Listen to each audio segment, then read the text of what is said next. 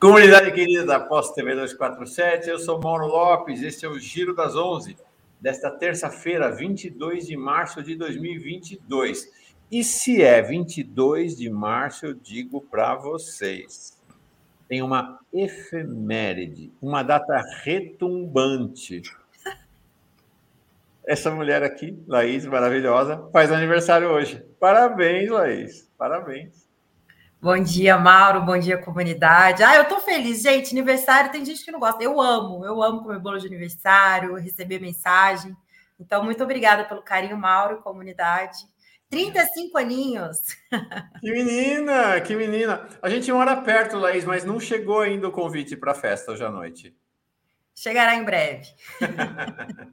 Parabéns, você é uma luz para nós aqui. Obrigada. Na equipe de profissionais do 247, do site, da TV e de toda a comunidade. Parabéns mesmo, Laís. Obrigada. Felicidade para sempre. Felicidade para sempre não tem, mas alegria sempre. Alegria misturada a tristeza, riso, choro, bebida, comida, amor, prazer, tudo para você, tá bom? Gratidão, gratidão.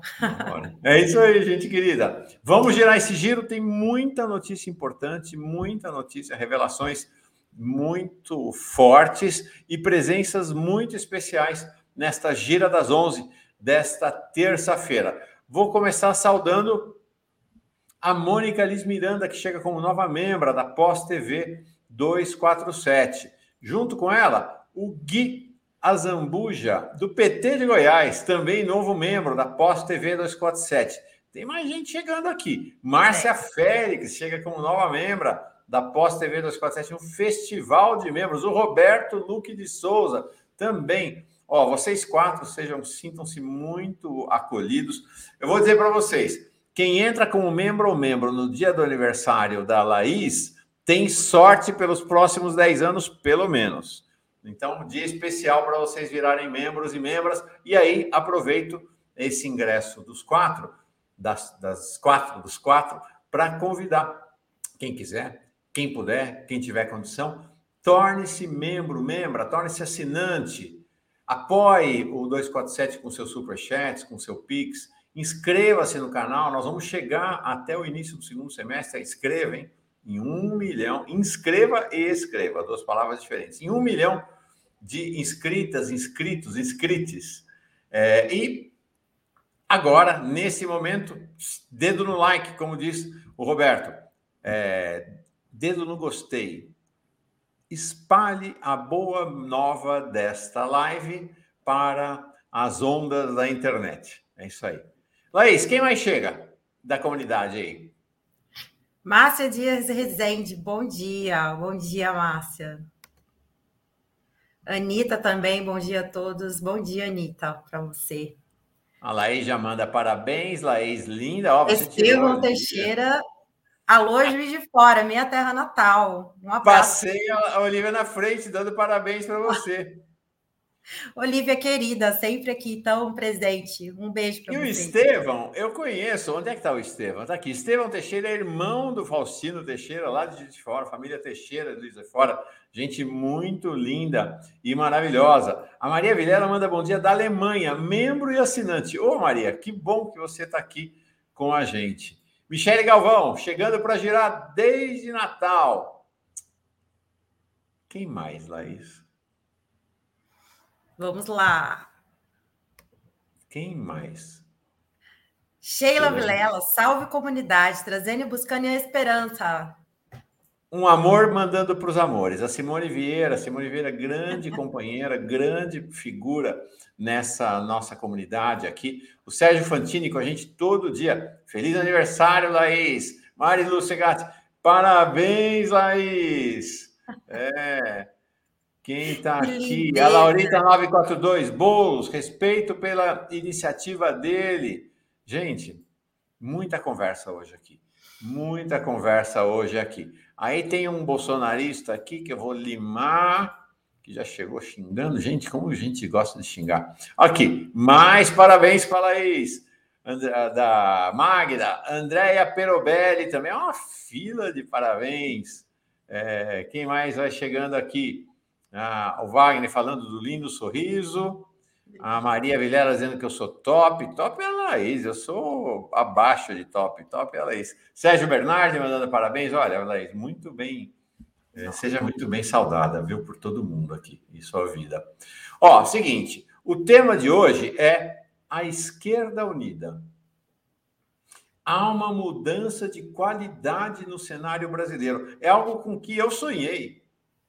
Muita gente sonhou ver a esquerda unida nesse país. Isso está acontecendo diante dos nossos olhos, a partir da decisão generosa, mas também pragmática do Guilherme Boulos ontem. Então, com a, o Guilherme Boulos abrindo mão da sua candidatura ao governo do Estado, lançando-se a deputado federal, com o anúncio do apoio dele a Haddad, com o anúncio do presidente do PSOL, Juliano Medeiros, do apoio do PSOL, tanto a Lula quanto a Haddad no estado de São Paulo, a gente tem uma guinada, tem uma virada na dinâmica da esquerda brasileira. Olha que coisa importante, nós já temos juntos o PT, o PSOL, o PV e o PCdoB. E parece que a rede vem, a rede que é um partido mais de centro-esquerda do que propriamente de esquerda, mas pode vir para essa união. Eu vou mostrar para vocês uma imagem que eu fiz hoje, que eu montei hoje de uma figura central. Claro que Lula é o centro, é em torno dele que se organiza todo esse processo de unificação da esquerda e da aliança da esquerda com a centro-esquerda, com o centro e até com a centro-direita. Mas há outra figura fundamental, e eu vou mostrar aqui para vocês a imagem desta figura. Acho que é bem importante como ele se valoriza. Está aqui. Está aqui. Fernando Haddad. Fernando Haddad é um dos grandes responsáveis por esse processo. Nos bastidores, ele tem tido um papel fundamental na costura dessa nova etapa da política nacional, do PT e das esquerdas brasileiras. Haddad e Lula, Lula e Haddad, uma relação de intimidade cada vez maior. Lula olha para Haddad e vê em Haddad aquele que vai pegar o bastão em algum momento. Né? Ele vê também Boulos com esse papel. Mas, claro, Haddad é do PT, o Haddad foi o ministro dele, tudo indica que será governador de São Paulo. O papel de Haddad na eleição passada é fundamental, essencial. Há uma, uma relação de gratidão e amizade entre os dois que é muito forte. E é desta reunião dos dois que está surgindo. Claro que tem Glaze, Claro que tem muita gente, mas eles são os motores, vamos dizer assim, desse processo. Haddad teve um papel fundamental em costurar, construir com Lula essa aproximação com Alckmin. A Laís, inclusive, vai falar daqui a pouquinho aí. Acho que tem uma declaração importantíssima do Lula sobre o Alckmin. Vamos ouvir da Laís daqui a pouquinho. Depois, ele foi essencial para essa costura com Boulos e já ontem anunciou: é um acordo é um acordo. Ah, Boulos terá o apoio do PT para se candidatar à Prefeitura de São Paulo na próxima eleição. E agora, o próximo passo. Haddad já começa a conversar com Marina Silva para que ela supere as mágoas profundas que ela ficou do PT. Porque o que aconteceu com Marina? Eu conheço bem Marina. É, ela imaginava que seria ela a candidata à sucessão de Lula no, depois do segundo mandato. E Lula escolheu Dilma. E Marina ficou magoada. E nunca perdoou Lula por causa disso. E aí depois foi cada vez mais confrontando-se e se aproximando dos setores conservadores da política brasileira, a ponto de apoiar é, Aécio no segundo turno da eleição. Mas, como Haddad e Lula fazem política pensando grande, os dois não estão olhando para isso. Eles estão olhando para o futuro, para o presente e futuro do país. Então, há uma costura e há a possibilidade de Marina ser candidata a senadora pela rede na chapa de Haddad em São Paulo. Fundamental. Uma das pessoas que vem conversar com a gente hoje, que é o professor de Relações Internacionais e cientista político Matias Alencastro, previu e adiantou a relevância do, do que está acontecendo agora. Aqui, aqui, no Giro das Onze, dia 2 de fevereiro, nós tivemos, inclusive, foi manchete 247 depois, quando ele falava unir o PT e o PSOL significará a união da esquerda brasileira e terá um forte significado para toda a sociedade. Será um símbolo de enorme força. Tá aí, Matias acertou, deu certo e hoje nós vamos conversar com ele mais tarde sobre exatamente esse processo de unificação da esquerda brasileira e seu significado político eleitoral, mas para além de política eleitoral, né? seu significado social, né? seu significado para pensar o futuro do país. Antes de Matias Alencastro, Vem mais gente, mas eu vou contar daqui a pouquinho. Tem mais dois convidados hoje, mas eu conto daqui a pouco, dizendo o Gilberto Cruvinel aqui. Em votação unânime, vereadores em Embu das Artes declararam Putin persona não grata. Minha nossa, onde Putin vai comprar móveis artesanais agora? Eu vi essa história, será que é verdade, gente? Inacreditável. Tem coisas que... Impressionante. Legal, Gilberto. O que mais que a gente tem de novidade hoje, Laís? esses comentários, gente. Toma cuidado, Mauro, porque é tão engraçado que a chance de dar crise de riso, entendeu? E não conseguir parar de rir é alta, mas vamos lá, vamos lá. É, vamos seguir né, nesse assunto de Lula, né? Ótimo, importantíssimos passos de ontem para hoje, né? Haddad sendo colocado aí como grande articulador da campanha, o Haddad ganhando cada vez mais peso neste cenário eleitoral e uh, essa situação envolvendo Haddad e Lula ganha cada vez mais peso também. Então, Lula deu uma declaração nesta manhã muito importante. Abre aspas. Se nos aliarmos, tenho certeza que podemos fazer um grande governo. Fecha aspas. Então, esta foi a frase do Lula, sinalizando cada vez mais, né, Mauro Lopes, que esta aliança, que sim, que o Alckmin pode ser, vai ser o vice de Lula nessas eleições. Então, o Lula concedeu entrevista nesta manhã e aproxima-se cada vez mais de Alckmin, o Alckmin que vai se filiar amanhã, né? Amanhã será o evento, um grande evento em Brasília, que será aí uh, registrado com a filiação do Geraldo Alckmin no PSB. Perfeito, fundamental. A declaração do Lula realmente muito relevante. Gente, ó, acabou. Já é o vice. Já é o vice. A, a, a Fernanda DS dizendo aqui tem que dizer para Haddad falar com Marília. É isso aí. Essa Marília, Marília está sendo um tema no PT agora, não só no PT, na esquerda e lá em Pernambuco. Vamos ver, a situação não está definida ainda. A situação em relação a Marília Reis ainda está em processo de definição, a gente não sabe exatamente o que, que vai acontecer. O que mais, Laís? Bom, foi citado aí Marília, vamos falar então de Marília e vamos falar de Requião, né? São duas pessoas, inclusive, que serão nossos temas hoje. E uh, o Requiel, agora no PT, exaltou a candidatura de Marília Reis em Pernambuco. Ela que vive esse imbróglio político aí, sai ou não sai do PT, se candidata ou não se candidata. A situação está muito complicada em Pernambuco. E o Requião elogiou a figura da Marília Reis. Então, ele disse: gostem ou não, assim que queiram ou não queiram, Marília Reis é Miguel Arraes revivido na política de Pernambuco. Então, essa foi a frase aí, né, do Requião. Realmente, não tenho o que dizer. Ela é uma liderança política, ela tem expressão e ela tem voto, né? Então, realmente, o Requião está dizendo, é importante, mas é óbvio que realmente Marília tem esse peso. E já que você falou de Requião, eu já adianto quem vai começar o giro com a gente daqui a um minutinho, depois que a gente der uma notícia importante sobre a guerra. É... Aí o Gilberto Cruvinel diz assim: Mauro, Lula terá que resgatar Petrobras, Eletrobras e Correios. Alckmin estará junto? Temo que não. Gilberto, eu acho que sim. Tem mudança aí. Nós vamos ver o programa de governo de Lula. Vamos ver o programa de governo de Lula. Eu acho que Alckmin está dando uma guinada e haverá novidades em relação ao programa de governo, ainda mais que é importante. Nós vamos falar sobre isso com o Matias Alencastro. Com a ida de, é, do PSOL para a aliança, com o peso. Ontem, Gleisi já disse: a Boulos terá um papel fundamental, tanto na campanha de Lula quanto na campanha de Haddad. Isso significa que você terá uma força a puxar o programa de governo mais para a esquerda. Então, haverá um debate interno. Vamos ver, vamos ver. Né? A gente vamos saberemos disso juntos, Gilberto. Então, já que o tema é Requião, eu vou chamar. Depois da última, tem mais uma notícia da manhã, não tem, Laís? Temos mais duas notícias, na verdade. Então, depois das duas notícias, eu vou trazer o jornalista Milton Alves, lá do Paraná, exatamente para falar de Requião. Ele teve presença em toda, todo esse processo, acompanhou o bastidor todo da articulação que levou Requião ao PT, participou da visita de Lula, estava lá presente na visita de Lula, do ato, dos bastidores, ele vai contar todos os bastidores de algo fundamental que é o resgate do Paraná. Será que vem? Vamos falar com o Milton Alves daqui a dois minutinhos, depois das últimas duas notícias importantes desta manhã.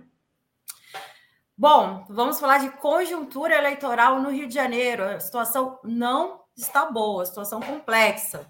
Bom, o governador Cláudio Castro lidera no Rio, com Freixo em segundo e o Rodrigo Neves em terceiro.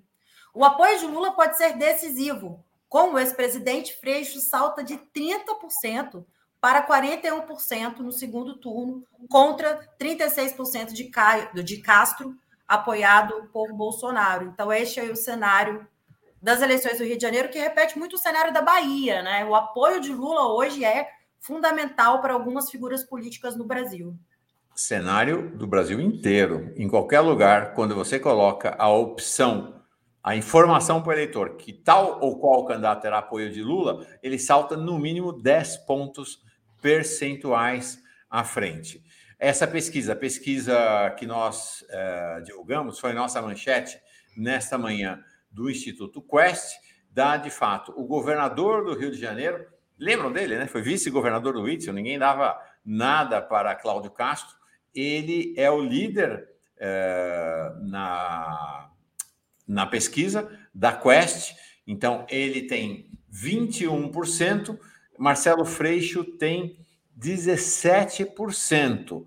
Quando se explicita o apoio de Lula, aí muda de figura. Né? O Cláudio, o, o apoio de Lula é o apoio de Bolsonaro. Né? Quando se informa no segundo turno, né? Desculpa, no segundo turno é Cláudio Castro 30, por isso que você falou 30 e 30 do Freixo. Cláudio Castro 34, Freixo 30. Quando se fala do apoio de Lula, aí Cláudio Castro fica com 36, Marcelo Freixo 41. Então, no primeiro turno, vantagem para Cláudio Castro em relação a Freixo, 21 a 17 com Rodrigo Neves com 9.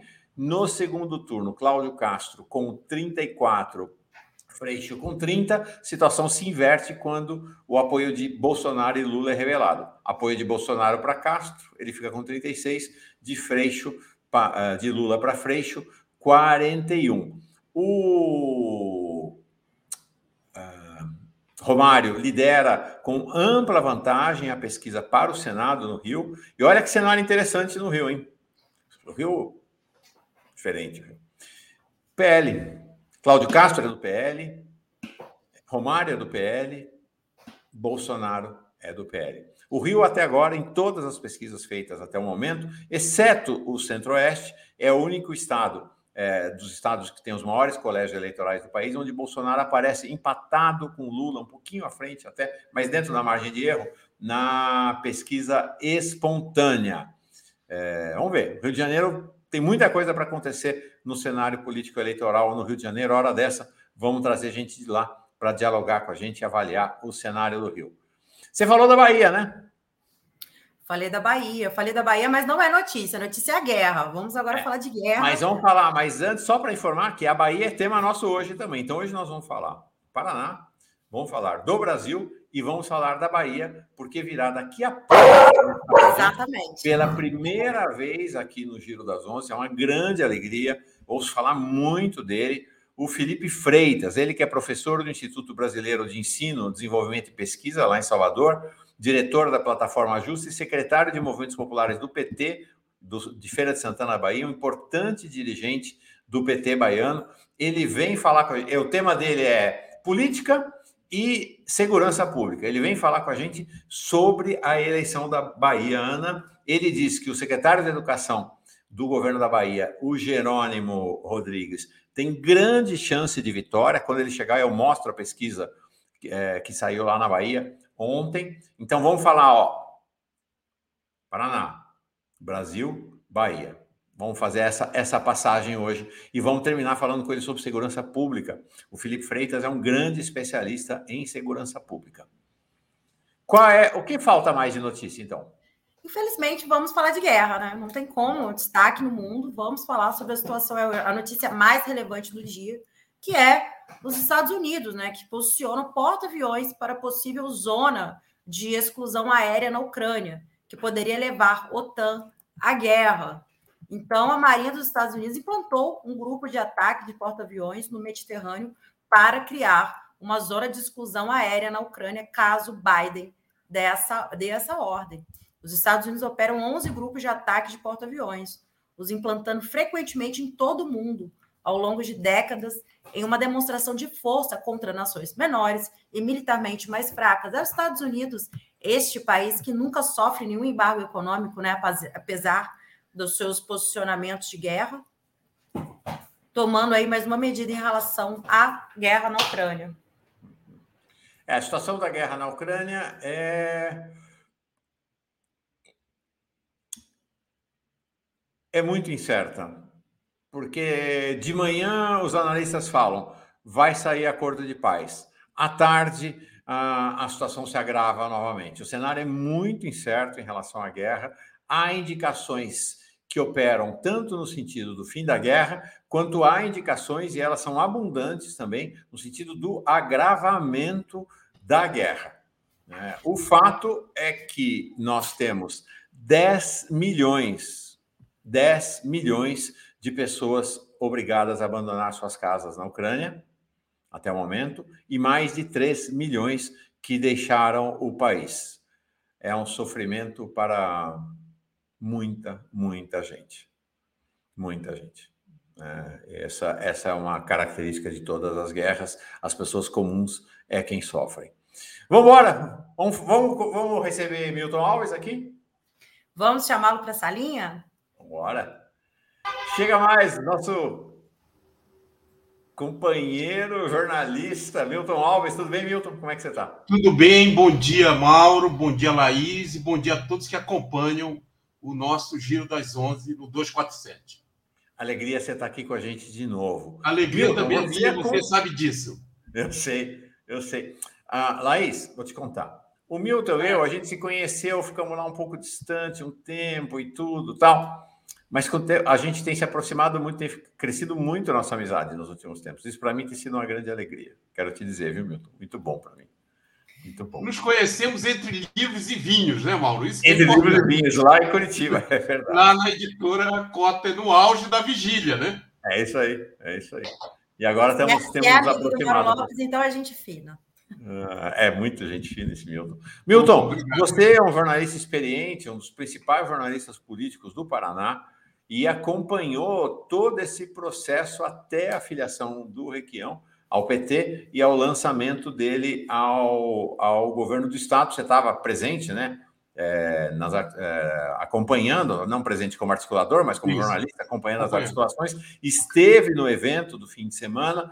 E eu queria que você contasse para nós qual é o cenário nesse momento e adiantasse algum bastidor do que, que rolou esse fim de semana aí.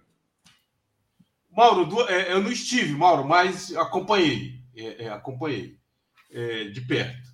É, e adiantamos aqui no teu programa. Na semana passada, Verdade. você lembra, havia dúvida em função da, das notícias nas redes sociais, e eu fiz uma análise e, e, e você me provocou, e terminei dizendo que a tendência principal era da filiação. A gente tinha informações de. No começo da semana passada, né?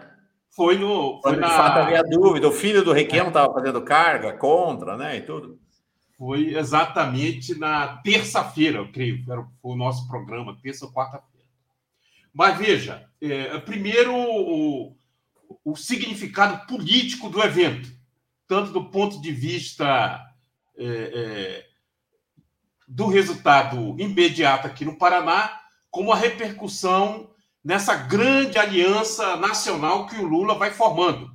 Uma aliança que vai tomando, como você registrou alguns minutos antes, uma cara de centro-esquerda mais definida, principalmente depois da decisão é, do Boulos é, de retirar a, a, candidatura ao governo do Estado, e isso praticamente puxa o PSOL já no primeiro turno, Mauro. Então, essa é uma decisão é, é com relevância no cenário, e, e mais, é, pela primeira vez o PSOL é, tende a marchar, é o segundo partido de esquerda com, com presença política tende a marchar com o PT, ou seja, com Lula, nessa eleição de 2022. Sincero, eu insiro essa movimentação é, do Requião nesse contexto. Você vai formando palanques estaduais com um perfil é, competitivo, com um perfil claramente progressista, é, de esquerda ou centro-esquerda, nos estados importantes. Então, acho que esse é um primeiro registro, além da, do simbolismo, que aqui havia a lenda é, de que seria o Estado mais reacionário, a capital da Lava Jato. Então, o Lula volta triunfante, é, depois de amargar uma prisão injusta de 580 dias, volta triunfante para consolidar uma aliança eleitoral com o Requião, que já foi simplesmente três vezes governador, duas vezes senador, e um, um amplo arco de forças. Você, nessa aliança, Mauro, é, atrai não só os partidos de esquerda, como setores até do, do, do MDB, que alguns se vincularam ao Ratinho, mas já veio muita dificuldade é, em continuar, porque o Requião ainda tem muita força em diversos municípios do interior do estado. Então, reflexo também é, no cenário eleitoral. Mexe é, nesse tabuleiro. Evidente que o governador é um governo fraco, mas tem uma máquina e agora encontrou um forte opositor. Se anuncia pesquisas, Mauro, para a próxima semana. Agora foi um desfecho de um longo processo. É um, um, foi um namoro mais próximo que se consolidou no Senado. O Requião, praticamente, durante o impeachment, foi um, um guerreiro, um cruzado, junto com a, com a nossa atual presidente do partido, Gleice Hoffmann, é, junto com a Vanessa Graziotin e o Lindeberg, era o nosso time de frente no enfrentamento ao golpe. E ali se consolidou uma relação muito forte. Mas eu quero registrar que o Requião apoiou Lula desde 89. Então, esse desfecho eu, eu, eu via, enxergava como natural no plano político, na medida que foi viabilizado o, o MDB local aqui foi capturado pelo governo Ratinho eh, no ano passado. Então, ele teve todo esse significado político e acredito que o, o, o ex-presidente Lula monta um palanque forte, com uma mensagem forte aqui no Paraná, um estado estratégico na região sul, com toda essa carga de simbolismo que eu registro aqui nessa minha primeira fala. Perfeito. É... Milton, Agora, tem uma questão. Bom, acho que vale a pena conversar para além da política institucional. A política é feita por pessoas e a gente sabe como né, as pessoas têm um papel essencial, a maneira como elas se comportam, né, a maneira como elas se relacionam. E quem conhece o Requião sabe que ele não é uma personalidade fácil. Né? Ele não é uma personalidade fácil. Ele, ele é um, uma, pessoa de opiniões fortes, não tem papas na língua, então, minha pergunta para você é o seguinte: ele chega para um partido que está lá, o PT, organizado, com sua dinâmica interna própria, com suas relações mais ou menos estabilizadas, imagino, não sei exatamente quais são, qual é o contexto interno do PT aí no Paraná. Minha pergunta para você é: como é que você imagina as relações político-pessoais do Requião, que é uma pessoa, vamos usar uma palavra, mercurial, nesse, é, nessa dinâmica do PT aí do Estado. É, é uma, é uma novidade do ponto de vista da vida interna, porque ele, ele é uma liderança é, popular, né, tem uma expressão não só eleitoral, Mauro, mas é uma liderança popular das forças progressistas do Paraná. Ele tem uma longa trajetória. É, é, foi um militante que combateu na ditadura, começou é, é próximo até dos fundadores do PT aqui, organizando associações de moradores e assessorando sindicatos. Foi essa o início, é, é, digamos, da militância é, política do Requião. E, naquele processo estava a discussão de fundação do PT, ele tinha muita proximidade, mas já tinha é, é, certos vínculos com o MDB, né? o, o antigo MDB que ele fala como o MDB de guerra. E ele acabou ingressando é, é, nesse partido, foi deputado estadual, seu primeiro mandato, e depois prefeito. E, e, ao longo desse período, ele sempre teve uma relação, Mauro, com as principais lideranças do PT. O, os seus governos tiveram a participação orgânica do PT, ou em aliança eleitoral, é, ou é, e depois, mesmo não estando numa, numa aliança eleitoral no primeiro momento, no segundo turno, o PT sempre compôs os governos é, do Requião, que foram governos é, com uma marca progressista clara. Então, é, é, é, uma relação forte, Mauro. Eu não, não creio que vá abalar nenhuma placa tectônica interna. É, ele é absorvido e o seu grupo, é, na estrutura do PT, há um diálogo é, profundo, que é um diálogo, Mauro, isso que é importante. Ele, ele foi construído ao longo desse tempo nas lutas concretas, é, não foi artificial, não foi um arranjo eleitoral, um conchavo. Não, o Requião e o PT sempre lutaram na mesma trincheira, em defesa de um Brasil para a maioria, em defesa dos programas sociais, no, durante os governos Lula e Dilma, é, durante os governos de Requião havia uma interação muito forte, é, é uma cooperação entre esses entes federativos. Então, e, e depois, na luta contra o golpe, na defesa da liberdade do Lula, da campanha Lula livre, o Requião era uma personagem desse mundo próximo ao PT, da vigília Lula livre. Então, foi um, um desfecho natural, como eu até registrei num artigo no 247. Então, é evidente com qualquer personalidade e, e liderança, tem as suas posições.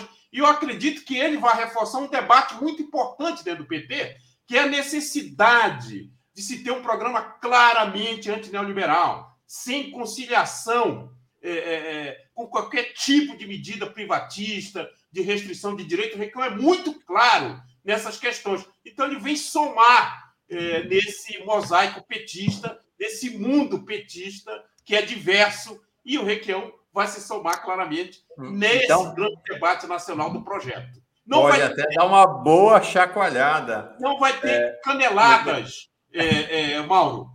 Apenas deve ter uma outra discussão mais acalorada. Ele é um homem de firme convicções, mas isso dentro do PT, eu sou militante do PT, nós já estamos acostumados. As reuniões dos diretórios são sempre bem animadas quando se tem é, algum tipo de divergência ou, ou posições contraditórias, e depois a gente media e chega a uma posição, ou se impõe uma posição majoritária.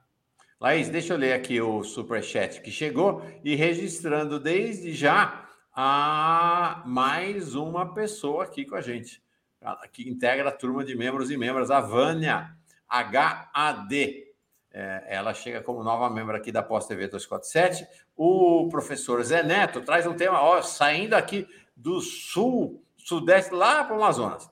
Ele diz assim: Vanessa Graziotin para o Senado. Espero que o povo do Amazonas tenha juízo e bom senso. Não sei como é que está essa situação lá no Amazonas. Claro Vamos... que é paranaense, paranaense e família aqui em Curitiba. Ela é paranaense, né? Exatamente. Agora eu não sei qual é a situação lá, professor Zé Neto. Vamos ver, a gente podia fazer uma conversa depois sobre esse cenário lá no Amazonas e no Norte. Fala, desculpa, Laís, fala. Querida Vanessa, liderança. É, bom, vamos falar do PT no Paraná, né? Para bancar essa candidatura do, do Requião. O PT tem musculatura política com outros partidos? Como está aí? O PT está isolado? Não está? Como é que está essa construção é, é, partidária do PT com os outros, com as outras siglas para ganhar corpo aí essa musculatura aí da candidatura do Requião? Laís, importante a tua pergunta. Aqui vem sendo construída uma aliança é, que o PT tem impulsionado, já se teve durante todo o ano de 2020 mais de 10 encontros regionais, onde você tem a participação é, é da militância dos diretórios do PCdoB, é, é, do setores do, do, próprio PSB, apesar de que aqui o PSB é, vive uma crise, porque aqui o partido ele, ele é vinculado à base do governo Ratinho, mas com a decisão de se coligar com, com o Requião, vai haver mudanças no, no PSB. É, a, a, maioria da bancada, toda a totalidade da bancada, são cinco deputados estaduais, ficarão com o governo. E dos dois federais, o Aliel ficou e, e já está apoiando o Requião, e o Luciano Dulce que é o outro federal, vai ficar com a legenda, mas totalmente é, é, é, se ficar, será uma legenda esvaziada. Então, acredito que aqui o PSB é, terá uma definição do ponto de vista da, da sua é, formalização com Lula. Então, o diretório aqui passará por mudanças, mas a maioria institucional do partido segue com o Ratinho.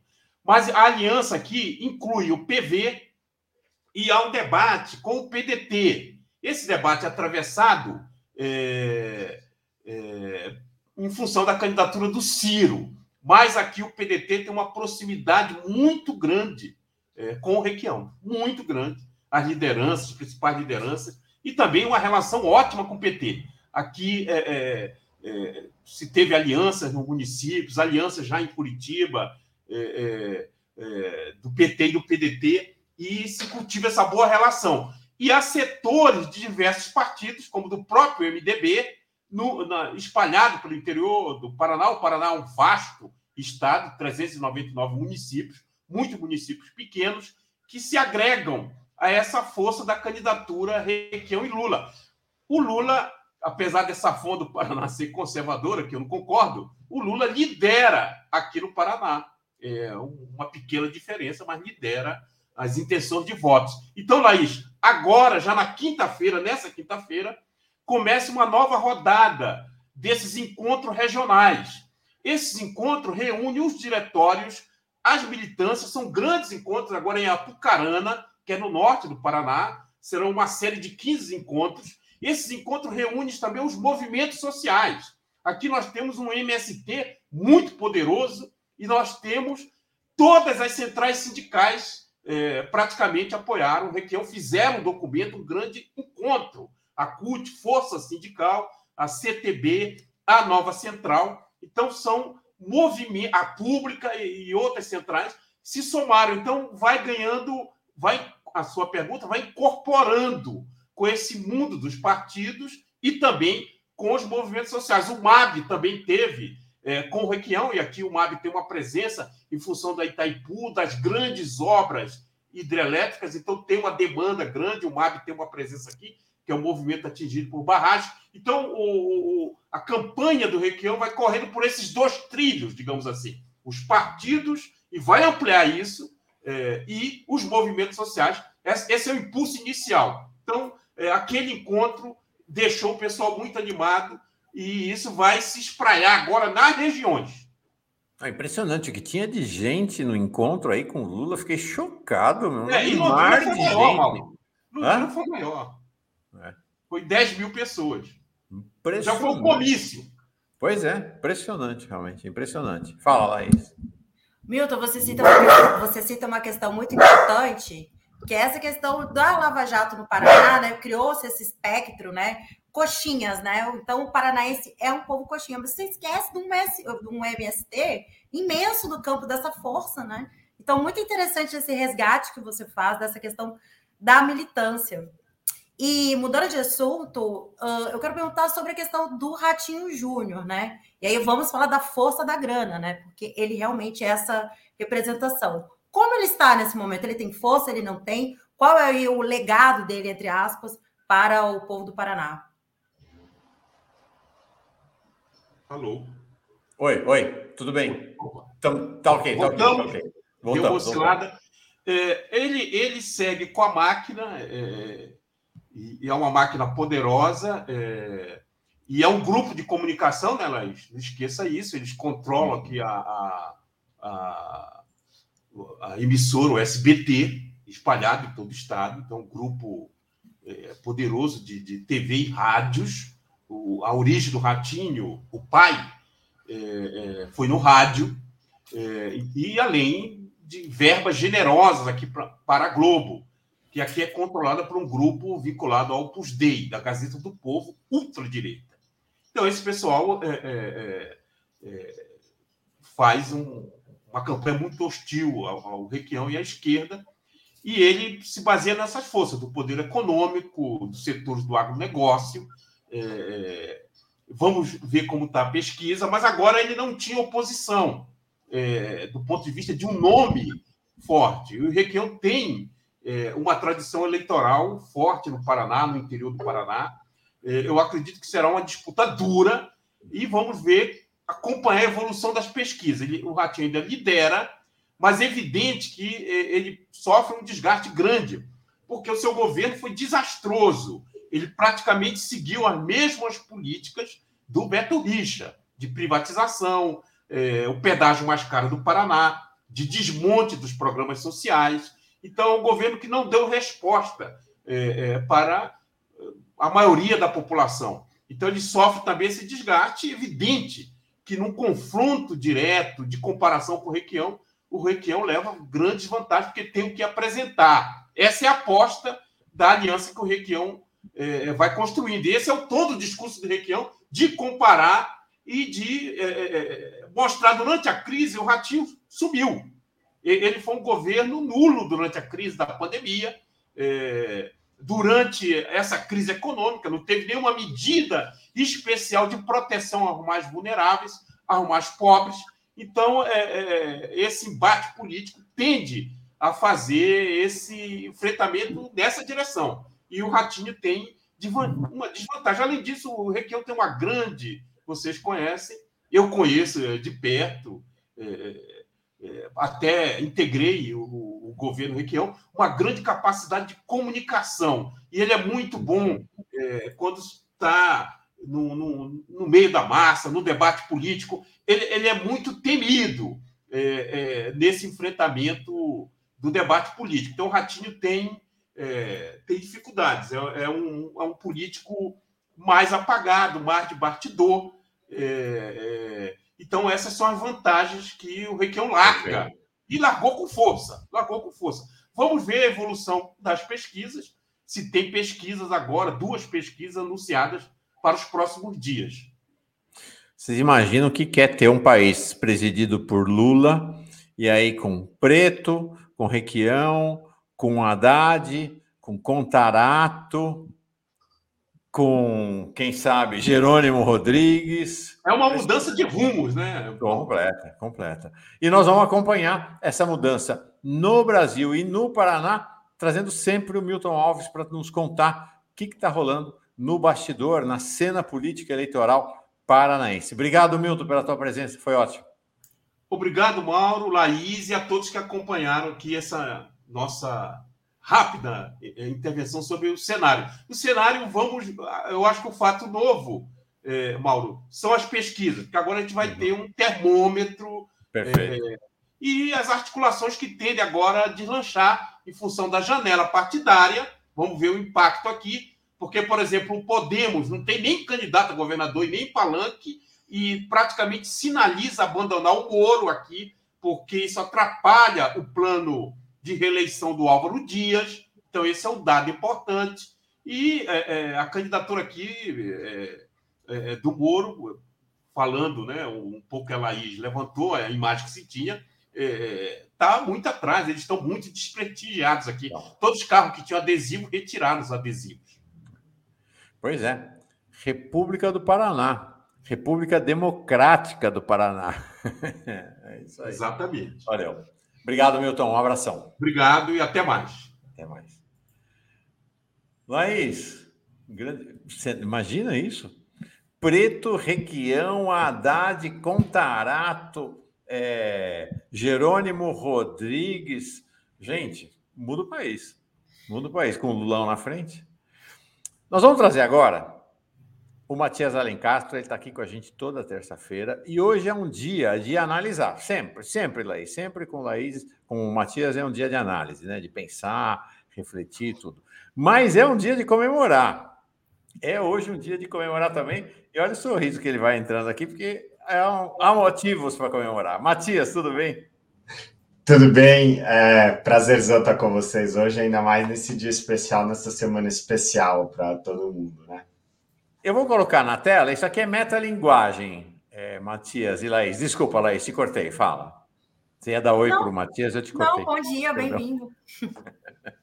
Dia especial também, porque é aniversário da Laís, viu, Matias? Parabéns, Laís. O meu, Seguinte, o meu foi final de fevereiro. É isso aí. Dia dois, é, foi finalzinho de fevereiro, é isso aí.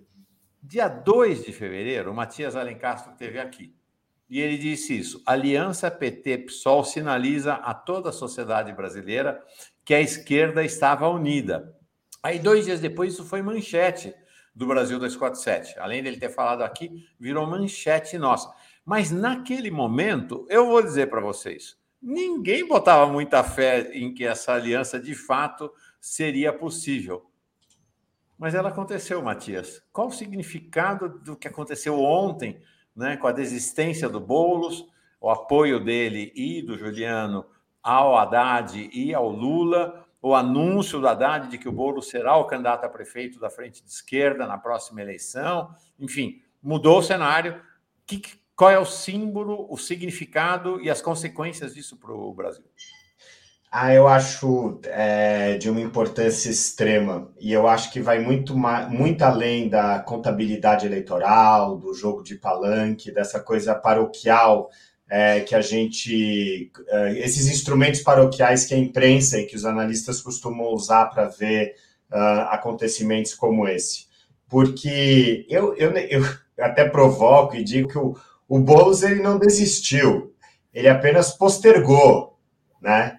Porque ele é, o, o, o, gesto do Bolos hoje ele tem duas dimensões. Ele primeiro ele, ele consolida essa frente ampla que foi está sendo construída é, pelo Haddad aqui em São Paulo uh, e que amarra no nível estadual o projeto de frente ampla que está sendo construído no nível nacional entre o Lula e o Alckmin. É, e isso era de extrema importância porque para a União é, nacional em torno de Lula Alckmin ter, ter, ter, é, ter o volume que ela merece, ela precisava também acontecer aqui em São Paulo. É um movimento que tinha que ser casado. E o fato desse movimento casado estar tá, tá acontecendo é muito importante. É, é, porque essa união das esquerdas, ela legitima essa abertura uh, que está sendo levada pelo Lula e, e, essa aproximação com o Alckmin. Eu vejo a aproximação do Haddad e do Boulos como um movimento paralelo e tão importante como a aproximação do Lula e do Alckmin. Eu acho que são realmente são peças se juntando. E depois o Boulos ele traz uma componente adicional, que é essa componente geracional. A gente está falando, a partir de hoje, a gente vai debater Brasil 2023 e a gente vai debater Brasil 2030. O Boulos ele ampliou o horizonte dessa coalizão pelo simples fato que ele representa a geração abaixo do Haddad, que ele próprio é a geração abaixo do Lula. É, e eu acho que a gente agora é, tem uma amplitude do projeto progressista em termos de geração, em termos de escopo, é, que é, é, mais ambicioso é, e, e é mais sustentável do que talvez os projetos que tenham vindo anteriormente. Então, isso é, para mim é, é, é, realmente uma alegria imensa ver o Bolo se juntando a esse projeto. E como eu digo, ele não está desistindo, ele está postergando. Ah, ele tá, ele, a carreira dele aí ainda vai nos trazer muitas boas surpresas. Fala, Laís. Bom dia, bom dia, né? Não é meio-dia ainda. Bom dia, Matias. Bom, a minha pergunta é no sentido de qual é o impacto, né, do ponto de vista dessa aliança no programa de governo do Lula. Eu acho, Laís, e parabéns primeiro, é, eu acho que uma, uma coisa que o Lula foi muito habilidoso esse ano, e eu acho que eu já falei aqui, foi de começar o ano plantando as bandeiras programáticas e mostrando que o programa ia ser de esquerda independentemente de como fossem as alianças.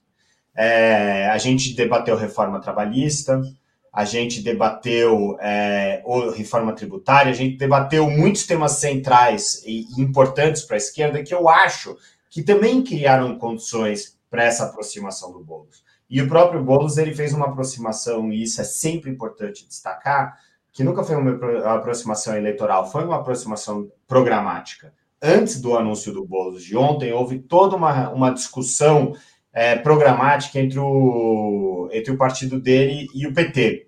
É, então, eu acho que o impacto, é, eu acho que o, o Boulos ele vai agir uh, como fiador da esquerda é, dessa grande coalizão que o Lula está construindo.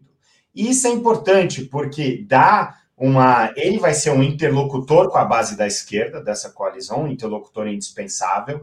Ele vai cobrar é, o, as lideranças é, nesse programa que está sendo construído em conjunto e, é, e, e, essa, essa, essa posição é muito importante. É como eu disse, eu vejo uma as pessoas as pessoas estão é, aqui vendo, ah, mas isso aqui, essa coalizão, ela não faz sentido, isso aqui é só contradições e tal. Eu só vejo complementaridade. Eu só vejo, porque eu vejo a democracia como uma grande. Foi exatamente o que o Haddad falou ontem, né? Que Lula é? e Alckmin são complementares. Complementares. Eles, eles se completam. É, e, e, e, se você vê a, a esquerda, como eu gosto de ver, que é uma grande tenda que sabe uh, mobilizar todas as tendências, todos os pontos de vista, construir sínteses, construir projetos nacional em cima de visões divergentes que se tornam complementares graças a um projeto comum, é, você, você vê que a união é, Boulos-Alckmin é, é algo que potencializa e pereniza o nosso projeto. Uhum. Não, muito interessante. É, e isso, né? Você é, torna complexo, né? Então, Exato. a articulação, o que é sempre muito interessante para pensar socialmente, né? A sociedade, a simplificação é sempre um mal para a sociedade. Os processos são sempre complexos e devem ser. Na hora que você traz o ingrediente PSOL, é, Boulos, né? E ontem a Gleisi já disse que o Boulos terá um papel decisivo no comando da campanha do Lula e do Haddad.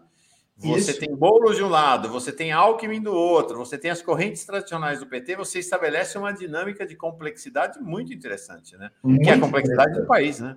E, e, até eu acho que é um desafio. É, o, o, a campanha do Haddad, ela vai, eu gostaria de enfatizar isso muito, ela vai criar uma nova forma de você. O, o, que o Haddad está fazendo em São Paulo, e se você puder destacar isso, porque eu acho que vai ser importante, ele está reinventando a forma de fazer política no Brasil.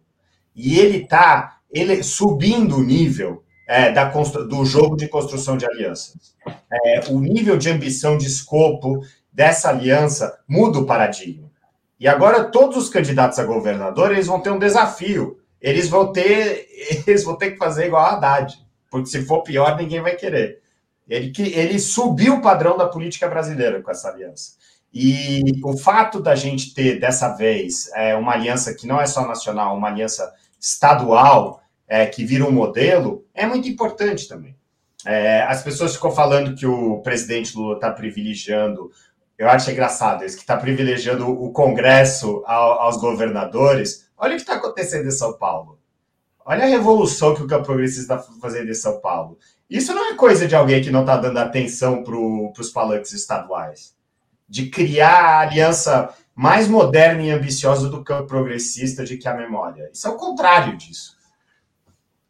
Fantástico. Né? Eu, eu montei isso aqui, fiz um boletim mais cedo sobre outro tema que aí já vou encaixar, Matias, é, nessa nossa conversa, essa imagem aqui, para mostrar exatamente essa absoluta e surpreendente, talvez para quem não conheça, centralidade do Haddad. Olha isso aqui.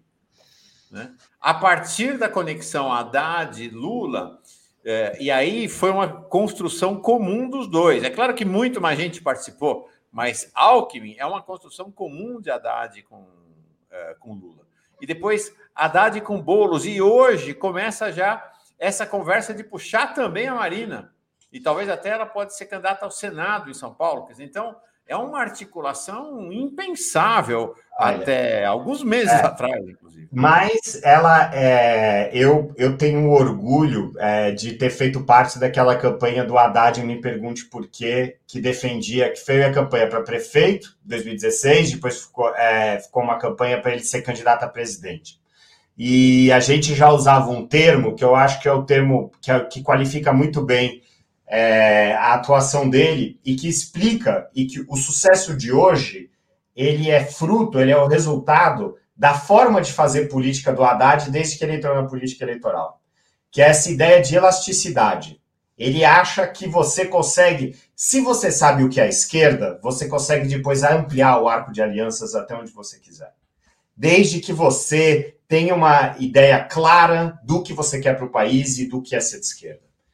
E o Haddad, a clareza do pensamento é a principal característica dele. E a partir do momento em que você tem uma clareza de pensamento e uma clareza de ideia do que você quer fazer, você consegue abrir, abrir a sua construção é, o tempo todo. E é isso. E vamos combinar que quando ele pleiteou ser candidato na eleição dramática de 2018, o projeto dele sempre foi um projeto de aliança.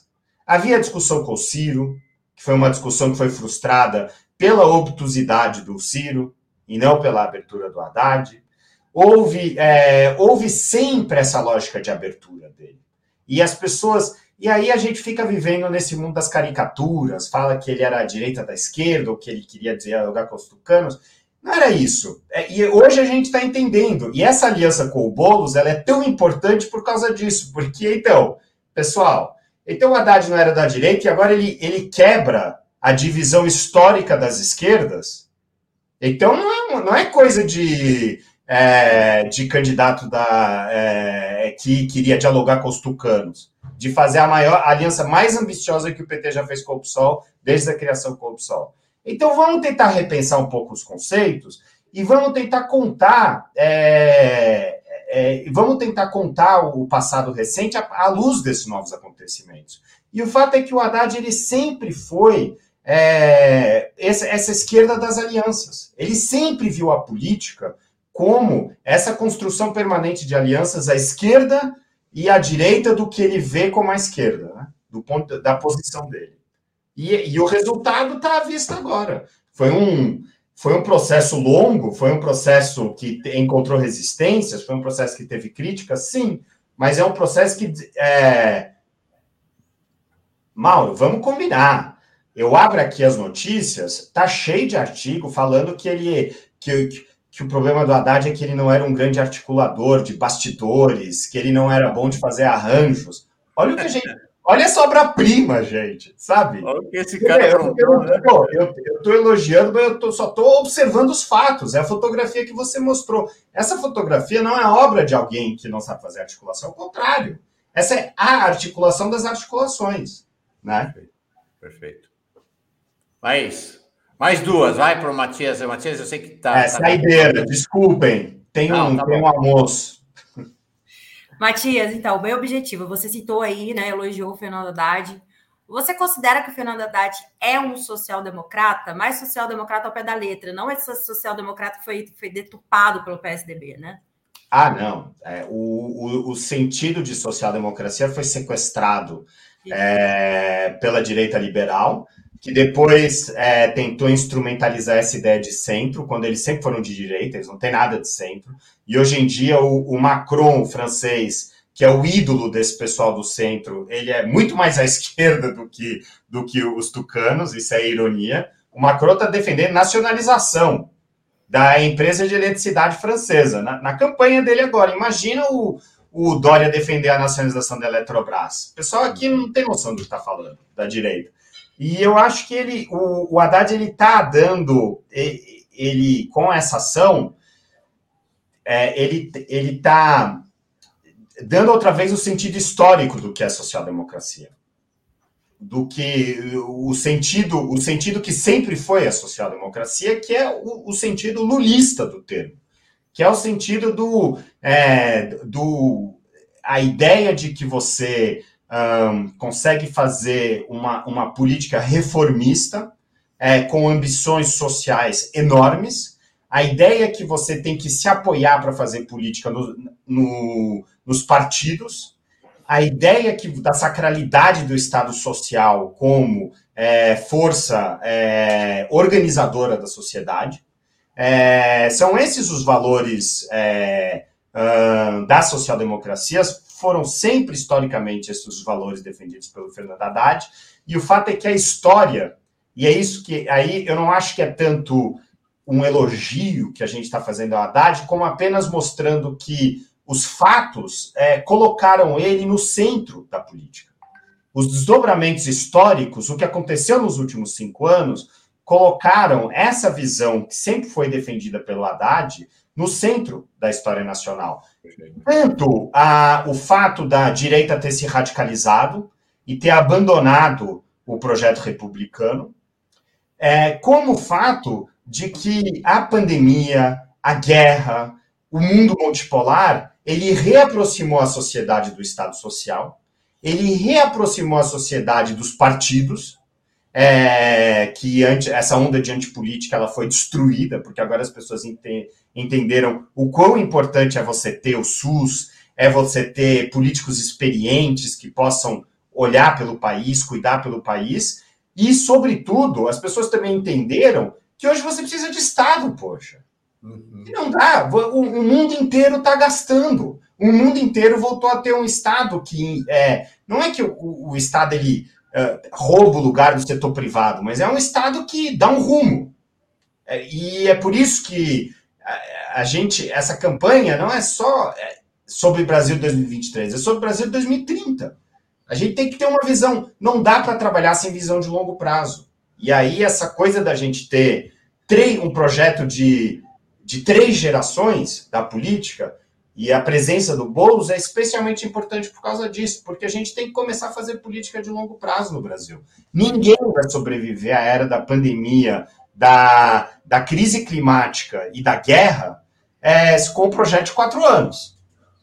Não tem, por melhor que seja, não vai sobreviver. Não tem projeto de quatro anos que dê conta dos desafios de hoje. Antes de você sair, última agora, saideira. A guerra. A gente tem acompanhado juntos aqui, você e eu, a guerra, você tem acompanhado pelo seu Twitter, suas análises, seus artigos na Folha. Queria uma palavra tua sobre o momento da guerra hoje. Então, eu acho que o momento da guerra é, reforça essa conclusão que a gente estava fazendo agora, que é a guerra ela veio para ficar. As posições estão, se arrastando, a chance de uma conclusão definitiva do conflito são cada vez menores. O que a gente está vendo agora é muito mais a possibilidade, talvez, de algum acordo de paz que limite as hostilidades, mas a guerra vai continuar. Vocês, é, hoje em dia, você tem os orçamentos militares dos países europeus. Os países europeus eles estão acordando pela primeira vez desde os anos 70 para o fato militar. Eles estão multiplicando seus orçamentos militares. A China está multiplicando os orçamentos militares. Uma das grandes tragédias disso é que o efeito disso, dessa militarização da, das economias das superpotências, ele não é sentido em seis meses, ele é sentido em dez anos. Então, quando você militariza hoje, você está militarizando, militarizando para uma geração inteira. Então, a gente tem que pensar nessas coisas. E a gente tem que pensar nessas coisas no longo prazo. Essa, essa guerra, ela, a gente passou pelo, pela fase do choque, pela fase da compreensão, e agora a gente tem que entrar na fase de incorporar o fato da guerra e o fato da transformação uh, do, do mundo pela guerra dentro da nossa visão nacional e da nossa visão de mundo de longo prazo. É, a gente já entrou nesse patamar. E é muito triste, mas ao mesmo tempo eu acho interessante porque a gente pode dar um passo à frente, sair um pouco desse fla-flu que a gente está aqui agora, que está muito cansativo e pouco produtivo, e tentar discutir realmente qual é a posição do Brasil no mundo nesse, qual é a posição do Brasil nesse novo mundo e como traduzir essa nova posição do Brasil nas nossas ambições programáticas e políticas aí com esse projeto maravilhoso que nós temos. Então, é, é esse projeto ele é ótimo, mas menos do que ele, a gente não daria conta dos desafios globais que a gente está vivendo hoje em dia. Porque essa guerra não é só uma guerra militar, é uma guerra climática. Você está tendo uma aceleração brutal das mudanças é, de política climática por causa da desvinculação da, da energia russa com a Europa. Você tem é, é, você tem toda uma necessidade de maior intervenção e organização do Estado para dar conta dos choques na agricultura, dos choques nas commodities. Então, a repercussão vai muito além do militar. Né? É muito importante sublinhar isso também. Legal. Legal, Matias. Obrigado. Eu não tenho como agradecer. E eu tô. É, é, um orgulho estar aqui dividindo com vocês, com a turma do 247, esse momento histórico tão importante. E, é, e agora nos resta a todos um, fazer o que as nossas, os nossos dirigentes estão fazendo pela primeira vez, que é nos unirmos. É isso aí. E trabalharmos juntos é, para a gente mudar esse país. Perfeito. Matias, obrigado, foi ótimo. Eu que agradeço. Vai ter manchete dessas conversas com o Matias aqui no fim de semana, podem ter certeza. No fim de semana passado tem, toda vez que ele vem aqui tem. E, e de fato, é um dia de celebração. Mas não é de celebração para descansar, de celebração para se animar para seguir adiante. Tem, é. tem um país para ser construído, né? Tem um país é. aí e nós vamos fazer isso juntos. Obrigado, Matias. Bom almoço para você. Obrigada. Muito obrigado. Tchau, tchau. Tchau. Laís. Ah, eu fiquei muito emocionado ontem, sabe, Laís? E hoje estou de novo com essa do Matias, porque com essa presença do Matias aqui agora, porque é um sonho a unidade da esquerda.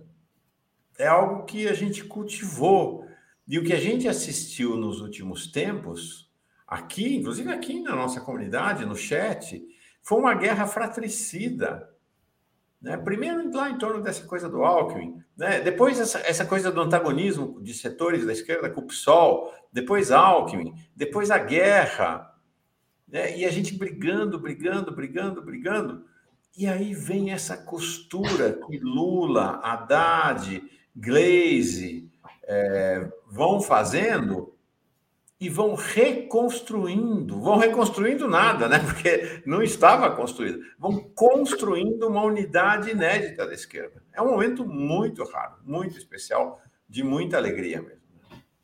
Eu, se eu pudesse escolher uma palavra para citar toda essa, essa decisão do bolo, seria generosidade, né? Porque ele fez uma decisão generosa em abrir mão de um projeto dele para um projeto da esquerda, não é nem um projeto PSOL, é um projeto da esquerda. Então, isso, inclusive, bate contra o personalismo, todas essas práticas negativas da esquerda, né? Então, realmente, é, o Boulos foi muito generoso nessa, nessa decisão que, ela, que ele tomou, que é tão importante para os próximos quatro anos, e como o Matias disse, para os próximos oito, oito anos, né? Uhum, é isso aí. Vamos embarcar nosso próximo convidado? Partiu. Partiu. Partiu Felipe Freitas. Oi, Felipe. Olá, querido. Alegria grande estar com vocês aqui. No... Gente, é a primeira vez que este homem está aqui no Giro das Onze. É uma alegria sem tamanho. Só ouço falar boas coisas de você, Felipe. Alegria grande ah. você chegar aqui.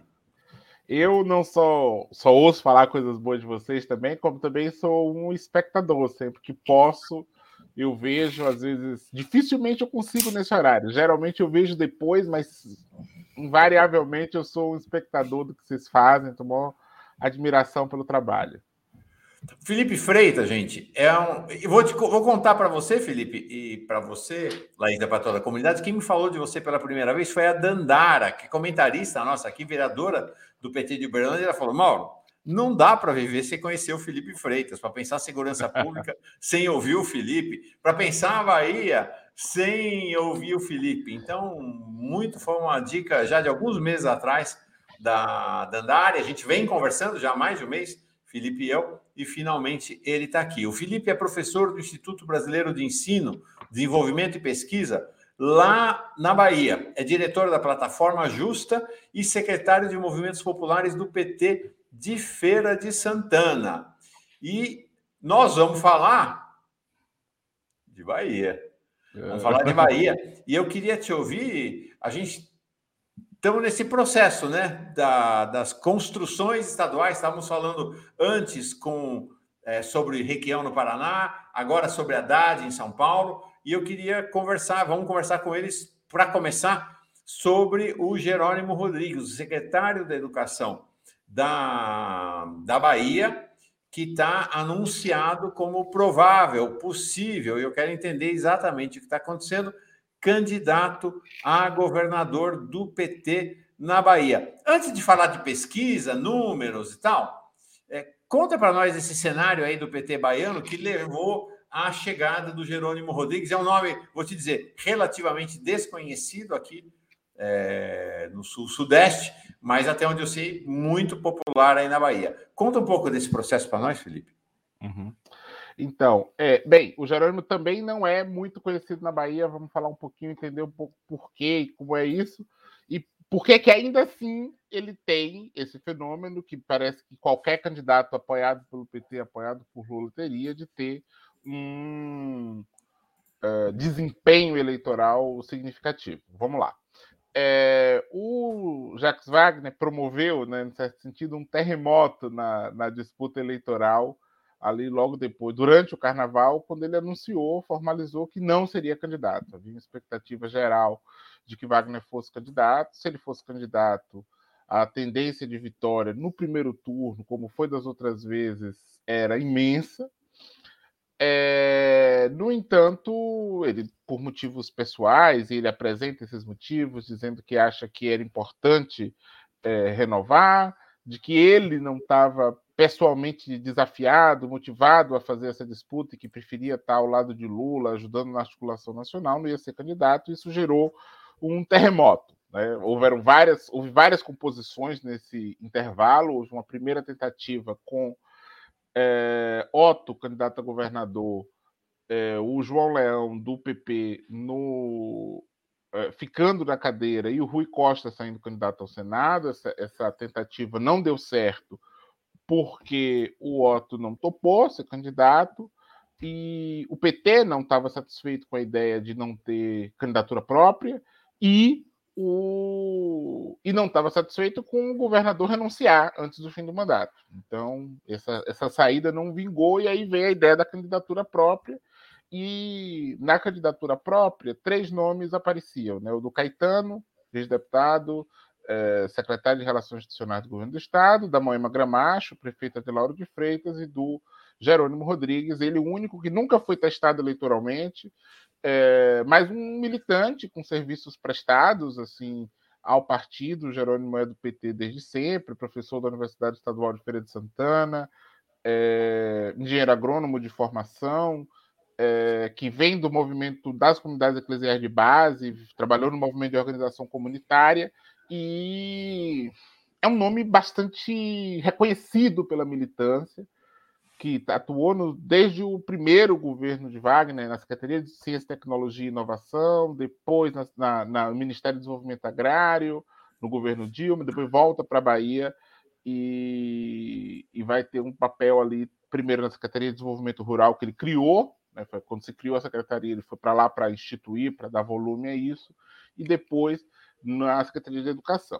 Bem, é, ele não é um nome, ele tem uma taxa de desconhecimento alta, por nunca ter sido candidato, por nunca ter sido testado eleitoralmente, mas ele é parte desse fenômeno que nós estamos vendo no Brasil todo, de certo modo, isso que eu ouvi aqui um pouquinho de você falando, qualquer candidato com apoio de Lula sobe 10 pontos na pesquisa, impressionante, é uma, uma força bastante grande que é, aí a gente vai precisar analisar o que é que isso representa, né? Ou seja, como é que se joga com isso? Se se joga com isso para favorecer velhos projetos ou se se joga com isso para constituir uma base de eleitas e eleitos alinhados com o projeto PT. A gente não sabe, estamos vendo como é que essa, esse jogo está sendo feito. E é isso que aconteceu na pesquisa com os números. O Jerônimo tem um desempenho baixíssimo, de menos de 10%, quando o nome dele aparece sozinho, mas quando as pessoas são interrogadas como elas vão ser interrogadas na eleição, né? Porque na hora da eleição as pessoas vão pensar sobre isso. Falar, quem é que eu voto? Eu vou votar no candidato. Porque é assim que o processo eleitoral, o processo de escolha acontece.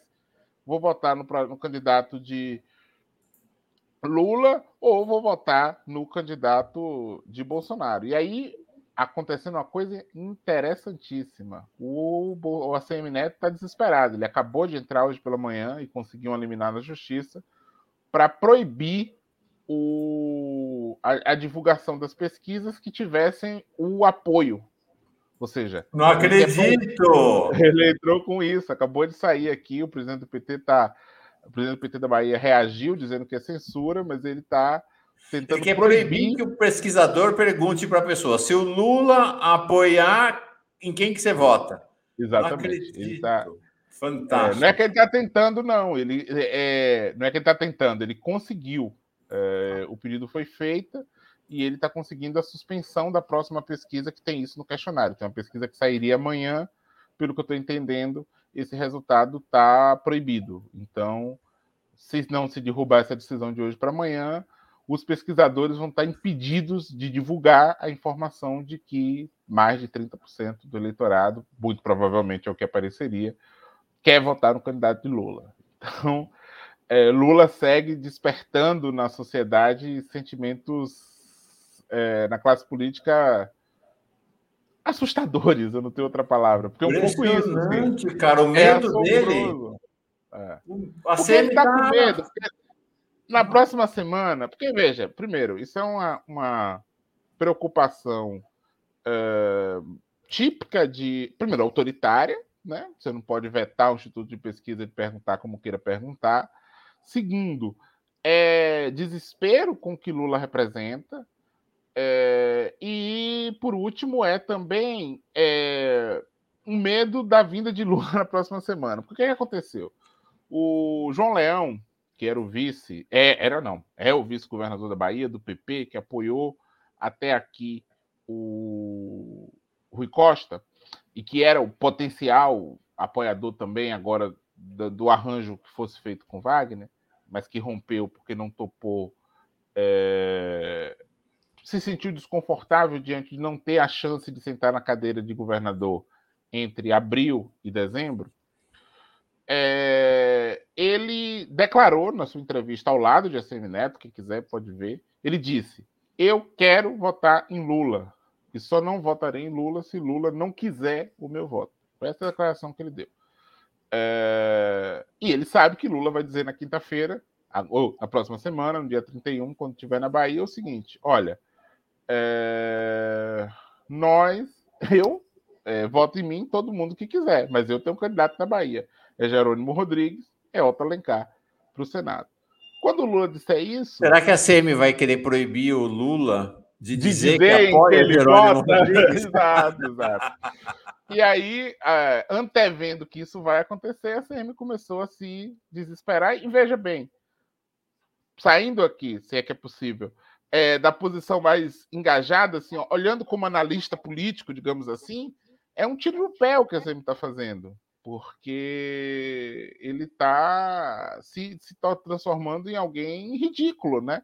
Porque imagina, como. Primeiro com a decisão, aí falando como professor de direito, decisão absolutamente ilegal, autoritária, abusiva, inconstitucional, mas, é, além disso, é uma decisão, é uma movimentação burra, boba, assim, uma, é, como geralmente o autoritarismo faz com as pessoas, né? O autoritarismo interdita o pensamento. Então, no fundo, no fundo, é isso.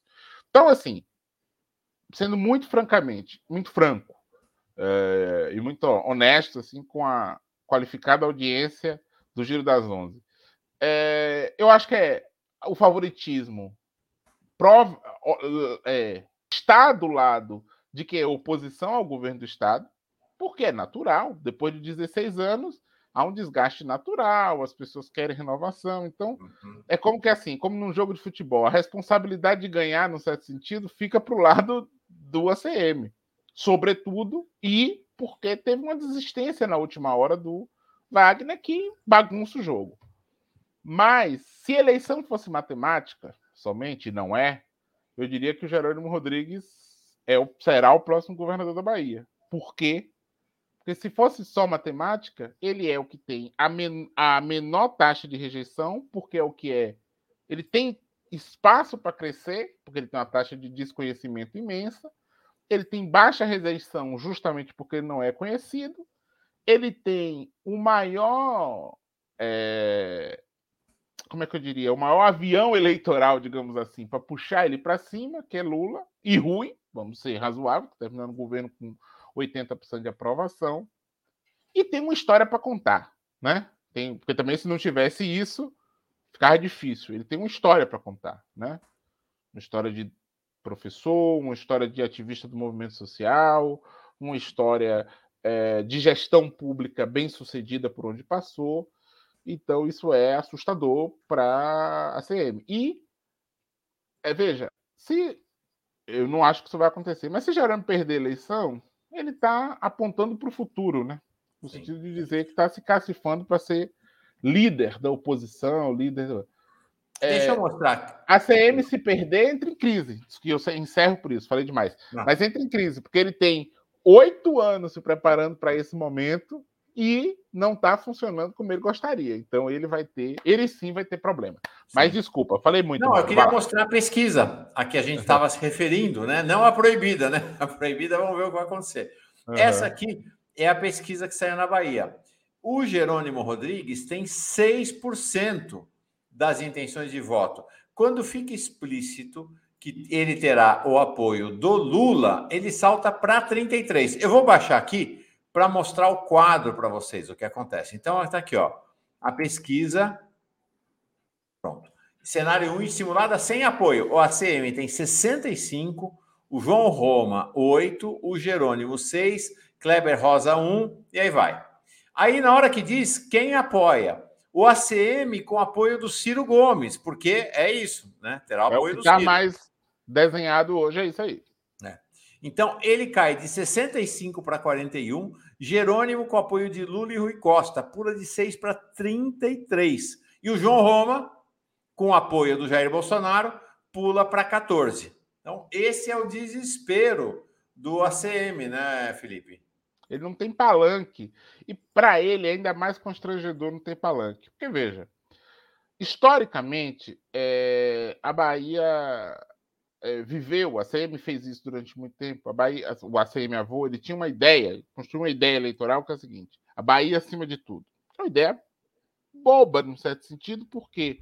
Porque a vida não é assim, né? A vida não é essa coisa Brasil acima de tudo. A gente quer as pessoas acima de tudo, a vida acima de tudo, a liberdade acima de tudo, a justiça acima de tudo, e não esse, esse territorialismo simplista, né? É, então, o que é que acontece? Objetivamente, essa tese dele, da Bahia acima de tudo, achando que vai conseguir não ter candidato a presidente da República, para ele é um fracasso. Porque ele era até ontem presidente do DEM, presidente do velho PFL, como eu gosto de chamar pelo nome. Ele era presidente do PFL Nacional até anteontem. Uhum. Então, é constrangedor para o cara que coordenou a campanha derrotada, foi quem coordenou a campanha do Alckmin nacionalmente, na última eleição, foi quem é o presidente nacional do partido até pouco tempo. Então, é constrangedor para ele dizer agora que não tem posição no cenário nacional. Nós estamos falando de um presidente nacional, de um ex-presidente nacional de partido. Como é que não tem palanque nacional? Tem que ter. Não é razoável pedir ao povo da Bahia, quatro colégios eleitoral do país, que vote em alguém que não tem uma opinião declarada sobre o presidente da República, sobre quem ele vota, qual é essa posição. E ele está querendo criar essa terceira margem do Rio. Ele está querendo dizer: olha, eu vou ser candidato e eu não tenho é, candidato a presidente da República. Leão querendo votar em Lula, negócio que não vai colar da cabeça do eleitor e não pode colar. Porque isso precisa ser, inclusive, isso é saudável para a vida democrática. Uhum. Ele está invertendo no discurso. Ele está dizendo assim: ó, eu, eu, assisti as entrevistas da CM, ele diz assim. É, não é possível que alguém venha de fora para decidir como vai ser o resultado da eleição na Bahia.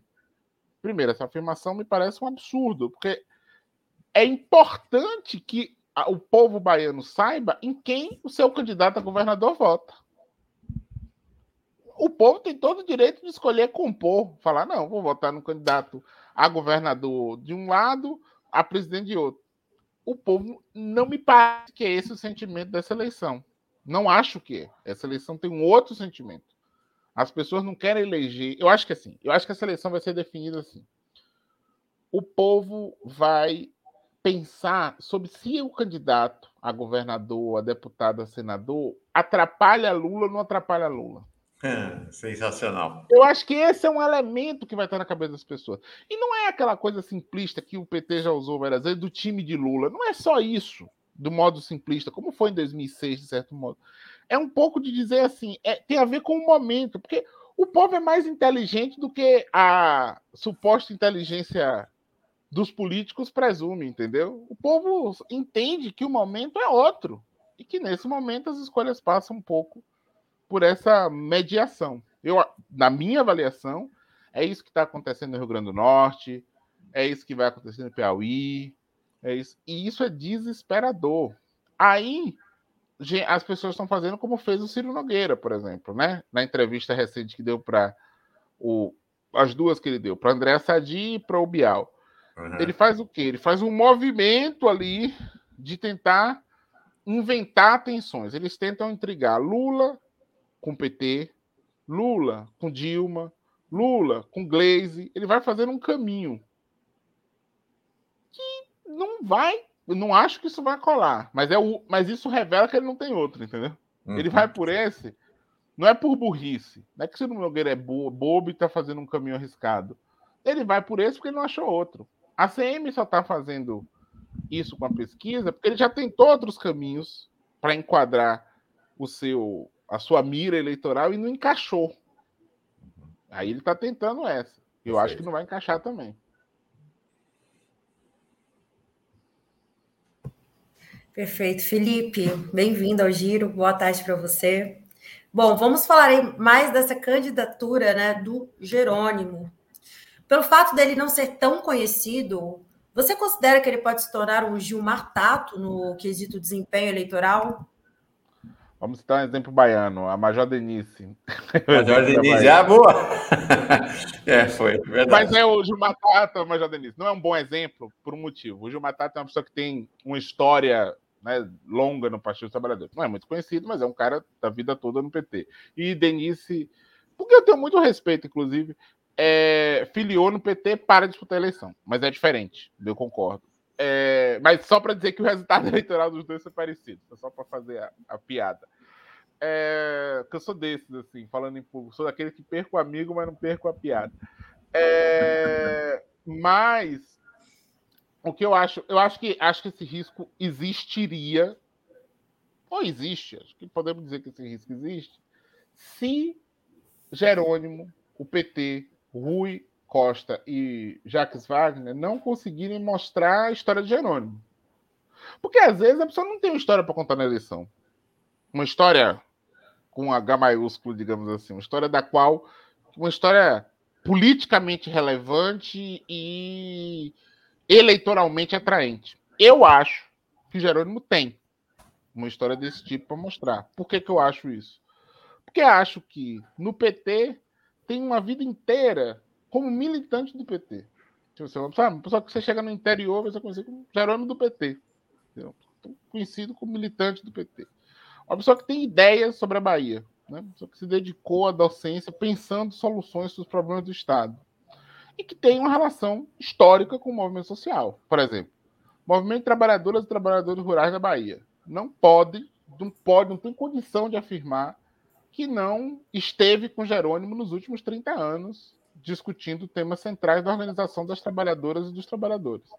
Movimento docente, antes de ele ser secretário, não vai poder afirmar que não esteve com Jerônimo nas lutas dos trabalhadores da educação, porque ele, professor da universidade, engajado na mobilização docente, por aí vai. Então, acho que uma pessoa que tem uma história para contar. Às vezes, o marketing político inviabiliza isso. Eu concordo, já vimos muitas vezes. Na ideia de achar que vai ganhar a eleição no grande acordo das institucionalidades, aí vai esvaziando a densidade do, da história. Eu nem estou falando do programa aqui, que é um outro aspecto, obviamente, fundamental. Mas eu estou falando aqui da personalidade, já que a gente está falando aqui de ser conhecido ou não ser conhecido eu acho que ele tem uma história para contar que dialoga partidariamente e dialoga eleitoralmente. Agora, eleição é contar uma história e convencer as pessoas dessa história, né? Eu não sei se o marketing vai acertar fazer isso. É... Porque marketing faz muito, mas não faz milagre, né? Se a pessoa não tem história para contar, não, não, tem jeito, aí não vai. Entendeu? E isso para o bem e para o mal. Por exemplo, Bolsonaro. A gente pode dizer o que for. Mas ele tem uma história para contar, uma história que me parece deplorável, mas do ponto de vista do sentimento da sociedade naquele momento, eu vou dizer até uma palavra meio feia, ele tem coerência com o ideal de destruição que ele propôs. Ele passou a vida toda engajado nessa tragédia. A gente pode repudiar, mas isso ninguém pode negar, certo? O Bolsonaro tem, passou 26 anos no Congresso Nacional fazendo a mesma coisa, fazendo nada do ponto de vista do, da produtividade da democracia, mas mantendo uma história de demolição do Estado Democrático de Direito. E ele está cumprindo essa agenda. Isso ganhou eleitoralmente. E é lastimável. Acho que E acho que aquele momento não se repetirá, porque acho que agora a gente tem um outro, uma outra percepção da sociedade que não viabiliza uma ideia daquela se. Mas ela existe, entendeu? Eu digo isso porque a gente tem uma tendência de fazer sempre terra arrasada do adversário, né? Tipo uhum. Tipo assim, aquele que não nos parece o nosso, a gente sempre fala, ah, não tem nada. É um maluco, não tem projeto, não teve programa, não teve campanha. Não é bom isso. Porque tem programa, tem método, né? tem estratégia ali. Felipe, queria mudar de assunto agora para falar do Vamos tema. lá me parece crucial, delicado e que tem tudo a ver com o futuro dos governos estaduais, do PT, da esquerda e do próprio governo Lula, se ele for eleito pela terceira vez. Há um tema dramático aí na Bahia, que é a questão da segurança pública. Uhum. Né? A gente tem uma das principais críticas da esquerda ao governo Rui Costa é a relação dele com a polícia militar e a maneira como ele conduziu esta relação ao longo do seu governo. Sim. Nós tivemos algo que chocou, inclusive, fora do Brasil, a postura dele em 2015, quando houve o massacre do Cabula, 12 jovens negros assassinados pela Polícia Militar, e cujo assassinato foi celebrado pelo governador Rui Costa. Foi algo realmente chocante, né? fazendo referência a, fazer o gol e tudo. Agora, em 2020, a, a Bahia teve o maior número de mortes num ano pela polícia desde 2008, 1137. Então, você é um homem que tematiza, que pensa e que com certeza terá, né, numa eventual eleição do Jerônimo ao governo baiano, terá peso na definição da política de segurança pública. O que, que aconteceu no governo Rui Costa? Bem, não, não, é uma pergunta do milhão, não saberia te responder exatamente o que aconteceu dentro do governo, mas Posso, o melhor dizendo, eu saberia te dizer o que aconteceu, mas não saberia dizer por que aconteceu. Okay. Então vamos lá ao que aconteceu. Eu acho que sim, o governo Rui Costa não conseguiu formular uma, uma política de segurança pública digna, digna desse nome. Né? O que é que eu quero dizer? É, falar alto com a polícia, é, ao lado da polícia, fazer o grito de dizer que está fazendo guerra às drogas, isso não é política de segurança. Uhum. Isso é bravata. Essa é a palavra correta. Isso é bravata. O que é, bravata? É você. Você está falando alto, mas você não está falando forte. Tem uma diferença. Você fala alto e fala forte. Falar forte, falar no sentido de não é falar com consistência, ter uma ideia, ter uma estratégia. Se você perguntar hoje o que é que é a estratégia da política de segurança pública da Bahia hoje, ela não existe. Ela é o quê? Colocar policiais em risco esse é um elemento fundamental, ampliando o risco sobre esses policiais, é, para matar e para morrer numa guerra irracional contra pessoas negras. É uma guerra que só morrem pessoas negras. É, é disso que nós estamos falando. É isso que é a. É, da prática o que se faz, o que tem se feito na Bahia, com muito foco nesse tema da, da das drogas e com a guerra de versões, que é pior forma de enfrentar esse problema. Quer dizer assim, o governo de um lado puxa dizendo, não, não morreu, reduziu em X% o número de mortes. Na outra ponta, a... os movimentos sociais, as organizações de direitos humanos puxam essa conversa dizendo, não, esse dado não é verdadeiro, o número de mortes aumentou, etc, etc. Tem... Um governo democrático precisa sair desse debate e precisa abrir os dados. Os dados de segurança precisam ser dados públicos. Precisa ter instituto de pesquisa, com concurso público, com a autonomia para poder é, publicar essas informações, com estabilidade para servidoras e servidores, assim, ao molde do que são esses institutos governamentais de pesquisa, que publicam as suas informações a despeito das tentativas de manobra dos governos tem que ser público, tem que ser democrático nesse sentido. Acho que isso é um primeiro aspecto fundamental. Segundo, tem que estabelecer uma centralidade, uma centralidade no tema do enfrentamento às mortes violentas. Uhum. Esse é o centro. Não é ficar nessa. Por quê? Por dois motivos: um motivo ético, político e um motivo político estratégico. No motivo ético-político é porque se tem uma coisa que o Estado precisa parar, é fazer parar com que as pessoas morram. Mas o motivo político estratégico é dizer o seguinte: quando você controla o número de mortes, reduz o número de mortes, naturalmente você puxa para baixo, você reduz os outros crimes. Porque a morte ela é causa e consequência, ao mesmo tempo, das outras ocorrências. De modo que é, eu acho que a gente tem que ter essa centralidade. Eu reconheço que o governo Wagner e o governo Rui manteve tentou ali com o tal do Pacto pela Vida, que é uma política local, tentar fazer uma estratégia de uma polícia comunitária no plano local, de maneira inicial, para depois dar escala, mas isso não funcionou. Isso degringolou, isso perdeu o controle, isso não ganhou escala, isso não conseguiu se espraiar na corporação. E aí temas fundamentais que os governos que estão tentando isso melhor estão aprendendo. E aí veja, a gente tem que olhar para esse tema com certa técnica mesmo, de dizer assim, vamos olhar onde é que está funcionando, inclusive do ponto de vista ideológico, no sentido de dizer, será que ali, mesmo sendo um governo é, mais de centro, tem uma experiência que faz sentido a gente aprender com ela? Uhum. Entendeu? Porque eu acho que é assim que a gente vai avançar.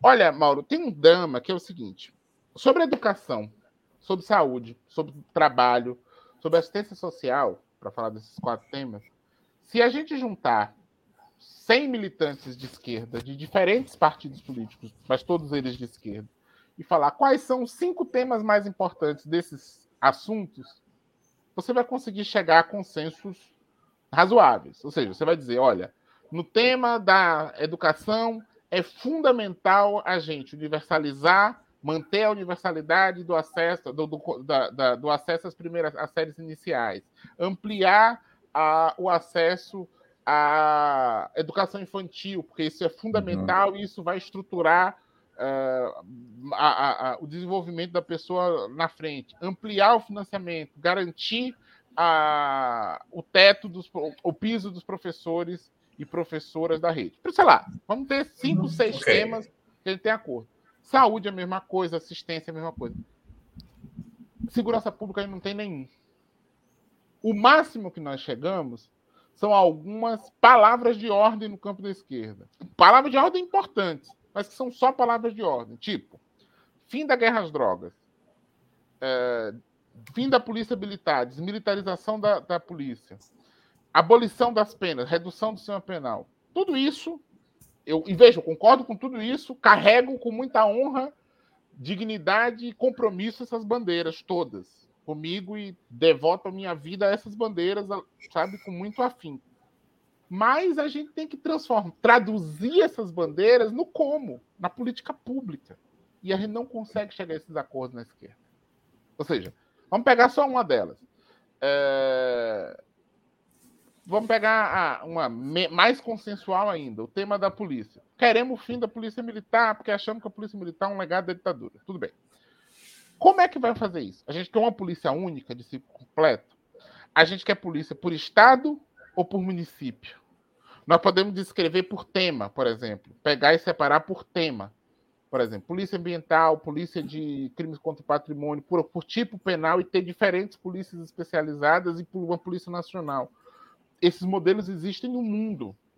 Uhum. A gente trabalha, a gente não consegue ter acordo sobre isso, porque a gente não se debruça sobre isso. Nós, aqui é uma autocrítica no campo da esquerda, nós não nos debruçamos sobre isso. Porque a gente acha um pouco que isso é um reformismo barato de quem quer produzir mudança dentro da ordem. Assim, inconscientemente a gente gera, a gente tem esse mal-estar. E, e não é injustificado. É porque, de fato, a nossa relação com as forças de segurança sempre foi uma relação difícil. Né? Nas ditaduras todas que o Brasil teve, do Estado Novo, depois da ditadura militar, as polícias cumpriram um papel ruim em relação às polícias, eu estou falando estaduais, de força auxiliar das Forças Armadas nos processos de dominação, porque nós, das classes populares, somos alvo, somos vítima da violência policial, porque a gente sabe como a violência policial é estrutural para manutenção do, eh, das milícias, das, dos grupos de extermínio, enfim, tem motivo, tem razão de ser. Não é que é uma uma antipatia gratuita. É uma dificuldade justificada, mas Se a gente acha que governar o país é importante, nós precisamos desses espaços. Eu estou dando um exemplo da polícia, mas eu podia estar falando da guerra às drogas, eu podia estar falando do sistema prisional, eu podia estar falando de vários temas afetos à questão da segurança pública, sobre o qual a nossa formulação é muito limitada. Uhum. Então, eu acho que tem um desafio de a gente ampliar essa formulação. E eu acho que o governo Rui Costa é, padece dessa falta de formulação, mas é, aderiu à ideia de que é, ceder às pressões corporativas da polícia era o caminho para conseguir estabilidade. Aí é outra coisa, entendeu? É. Porque, por exemplo, eu acho que tô, vou dizer sem medo, todos os estados já governados pela esquerda, nenhum deles tem uma linda história para contar no campo da segurança pública. Os que uhum. tentaram mais, outros menos, mas nenhum deles tem a gloriosa história, digamos assim. Mas, no caso da Bahia, não é só disso que nós estamos falando. Nós temos, além de uma dificuldade, digamos assim, de formulação, a adesão violenta a um modelo autoritário. E isso eu acho que precisa ser interrompido na Bahia e nos outros estados governados por partidos de esquerda, sob pena de a gente perder a legitimidade de conversar, né? Uhum. Porque as pessoas não aguentam mais a violência. Mas nenhuma forma de violência, nem a da polícia, nem a da milícia, nem a do grupo de extermínio, nem a do, da, das facções, elas não suportam mais isso. E nós temos que ter respostas concretas, reais. Bom, Felipe, ainda nessa questão né, da segurança pública, numa democracia, como fazer? Existe a possibilidade de fazer o controle dessas PMs, desses policiais, num regime democrático? Bem, eu acho que a gente é, é, é, não é tudo de uma vez nem de uma vez por todas. Eu acho que a gente tem que pensar uma nova polícia, tem que pensar um outro arranjo policial. Mas eu acho isso. Eu acho que já com o modelo que nós temos hoje, era possível fazer muito mais do que o que se faz, em todos os níveis no nível dos governos, colocando as corregedorias de polícia para funcionar, no âmbito do Ministério Público, cumprindo a função. O que o Ministério Público faz em relação à atividade da polícia é indecoroso. É indecoroso, é aviltante, é obsceno. O que o Ministério Público brasileiro, as, a, os ministérios públicos brasileiros fazem em relação, ou não fazem, em relação à violência policial, é alguma coisa assim que, vou lhes dizer, é equiparável a muito do que fez Bolsonaro na pandemia. Aí não gosto de dizer porque a gente tem muita. Como é que eu diria? Muita. A gente é muito pródigo para falar dos sujeitos da política e muito, pro, muito fraco para criticar certas institucionalidades. Então, eu acho que é muito importante a gente dizer que, olha, o que os ministérios públicos fazem e deixam de fazer do que é sua obrigação em relação ao controle da polícia, em muitos sentidos, se equipara aos horrores de Bolsonaro. Por quê? É, mas é, é um, um, Enfim, a gente poderia, topo vir aqui depois falar só sobre isso um dia, assim, para não ficar me estendendo demais, mas eu vou dar só um exemplo. É, em relação, por exemplo, à, à, prisão, já na, no primeiro ato da prisão, uma pessoa é presa, quando ela é, é, é, é, presa, qualquer pessoa que seja presa, pelo menos desde 2015, com as audiências de custódia, ela é encaminhada a uma audiência de custódia, que é uma audiência em que a pessoa é apresentada para o juiz decidir se a prisão é legal uhum. ou ilegal. Isso é um avanço civilizatório, um avanço democrático, que equivocadamente o governador Rui Costa, inclusive, andou criticando por aí. É... Nessa audiência, é reiterada, são reiteradas as vezes, que diante de indícios de tortura. Não estou falando de indícios é, questionáveis, eu estou falando de braço quebrado, dente fraturado, pessoas que são apresentadas pela autoridade policial com marcas evidentes de terem sido vítimas da violência policial. A ação do Ministério Público é de absoluto silêncio diante desses casos, quando deveriam deflagrar ali uma investigação. Estou só dando um exemplo, poderia dar dezenas de como as instituições, eu estou falando aqui agora do Ministério Público, mas também o Poder Judiciário, em alguma medida, em muito menor medida, porque a, a, defensoria é muito mais ativa, mas as defensorias, muitas vezes também, há muitos defensores que têm um nível de engajamento baixo com esse tema, mas as instituições do sistema de justiça são coniventes com essa violência policial. Inclusive, a gente reproduz um esquema racial da, da responsabilidade. Porque, veja, a gente fala muito da violência da polícia, né? Que é uma corporação formada majoritariamente por pessoas negras. E tem que falar mesmo, porque é absurdo, eu já reconheci aqui. Mas a gente fala muito pouco da participação dos juízes, dos promotores uhum. nesse processo. Né? Que a, a, gente, num certo sentido, a gente reproduz um certo esquema racial de responsabilização. A gente super responsabiliza os policiais. É, no nosso discurso aqui, eu estou falando da esquerda, porque no âmbito das instituições a polícia não é responsabilizada por nada. Mas a gente não consegue. O máximo que pode acontecer, por exemplo, vamos pegar o caso da chacina do Cabula. É, o máximo que pode acontecer é a gente ver aqueles policiais presos. Mas nada se dirá dos promotores que se omitiram durante o processo, nada se dirá sobre os juízes e juízes que se omitiram durante os processos que envolveram aquela cena, nada se dirá sobre o secretário de Segurança Pública, sobre o governador do estado, sobre o comandante das polícias, ou seja, o máximo que a gente. E veja, nem isso que a gente reivindica a gente consegue acessar. Uhum. Né? Nem isso, assim, é verdade. Nem... Nunca tinha ouvido Mas, isso. Bem interessante. Num certo sentido, assim, a pauta máxima a que nós apresentamos é prender policial. E tem que prender. Não estou dizendo que não é para fazer, entendeu, gente? Eu acho que é importante fazer. Mas tem toda uma cadeia decisória que não é responsabilizada por essa história. Que não é responsabilizada. Eles ficam imunes da, no... da crítica pública. E eu acho que um governo progressista vai ter que entrar nisso, assim, vai ter que entrar nesse debate. Tem muita mudança legislativa para fazer, é, tem muita luta política mesmo para fazer. Uhum. E veja, a palavra do governante é, em matéria de segurança pública tem muito peso. Por exemplo, quando o Rui Costa fala isso, aquilo tem um peso de mobilizar a corporação. Quando o Bolsonaro vai a público e, e diz, quando o Witzel foi a público e disse que tinha que atirar na cabecinha, quando essa, essas afirmações, elas não são só irresponsabilidades dos governantes, elas são afirmações que têm peso, porque elas induzem. E veja, se elas, se elas criam autorizações, o contrário também é verdade a, o governador, sei lá, Brizola, quando foi governador do Rio de Janeiro, uh, dizer objetivamente que e abrir e a público e dizer é, que olha, no meu governo, o pé na porta na casa do morador vai parar, aquilo teve um significado naquele momento uhum. histórico. Depois, aí, enfim, aí eu estou falando de uma coisa mega complexa que foi a gestão Brizola na, na frente da segurança pública, os boicotes de que ele foi vítima, etc. Mas eu quero dizer o seguinte: a palavra do governante tem peso. Acho que isso é um elemento muito importante.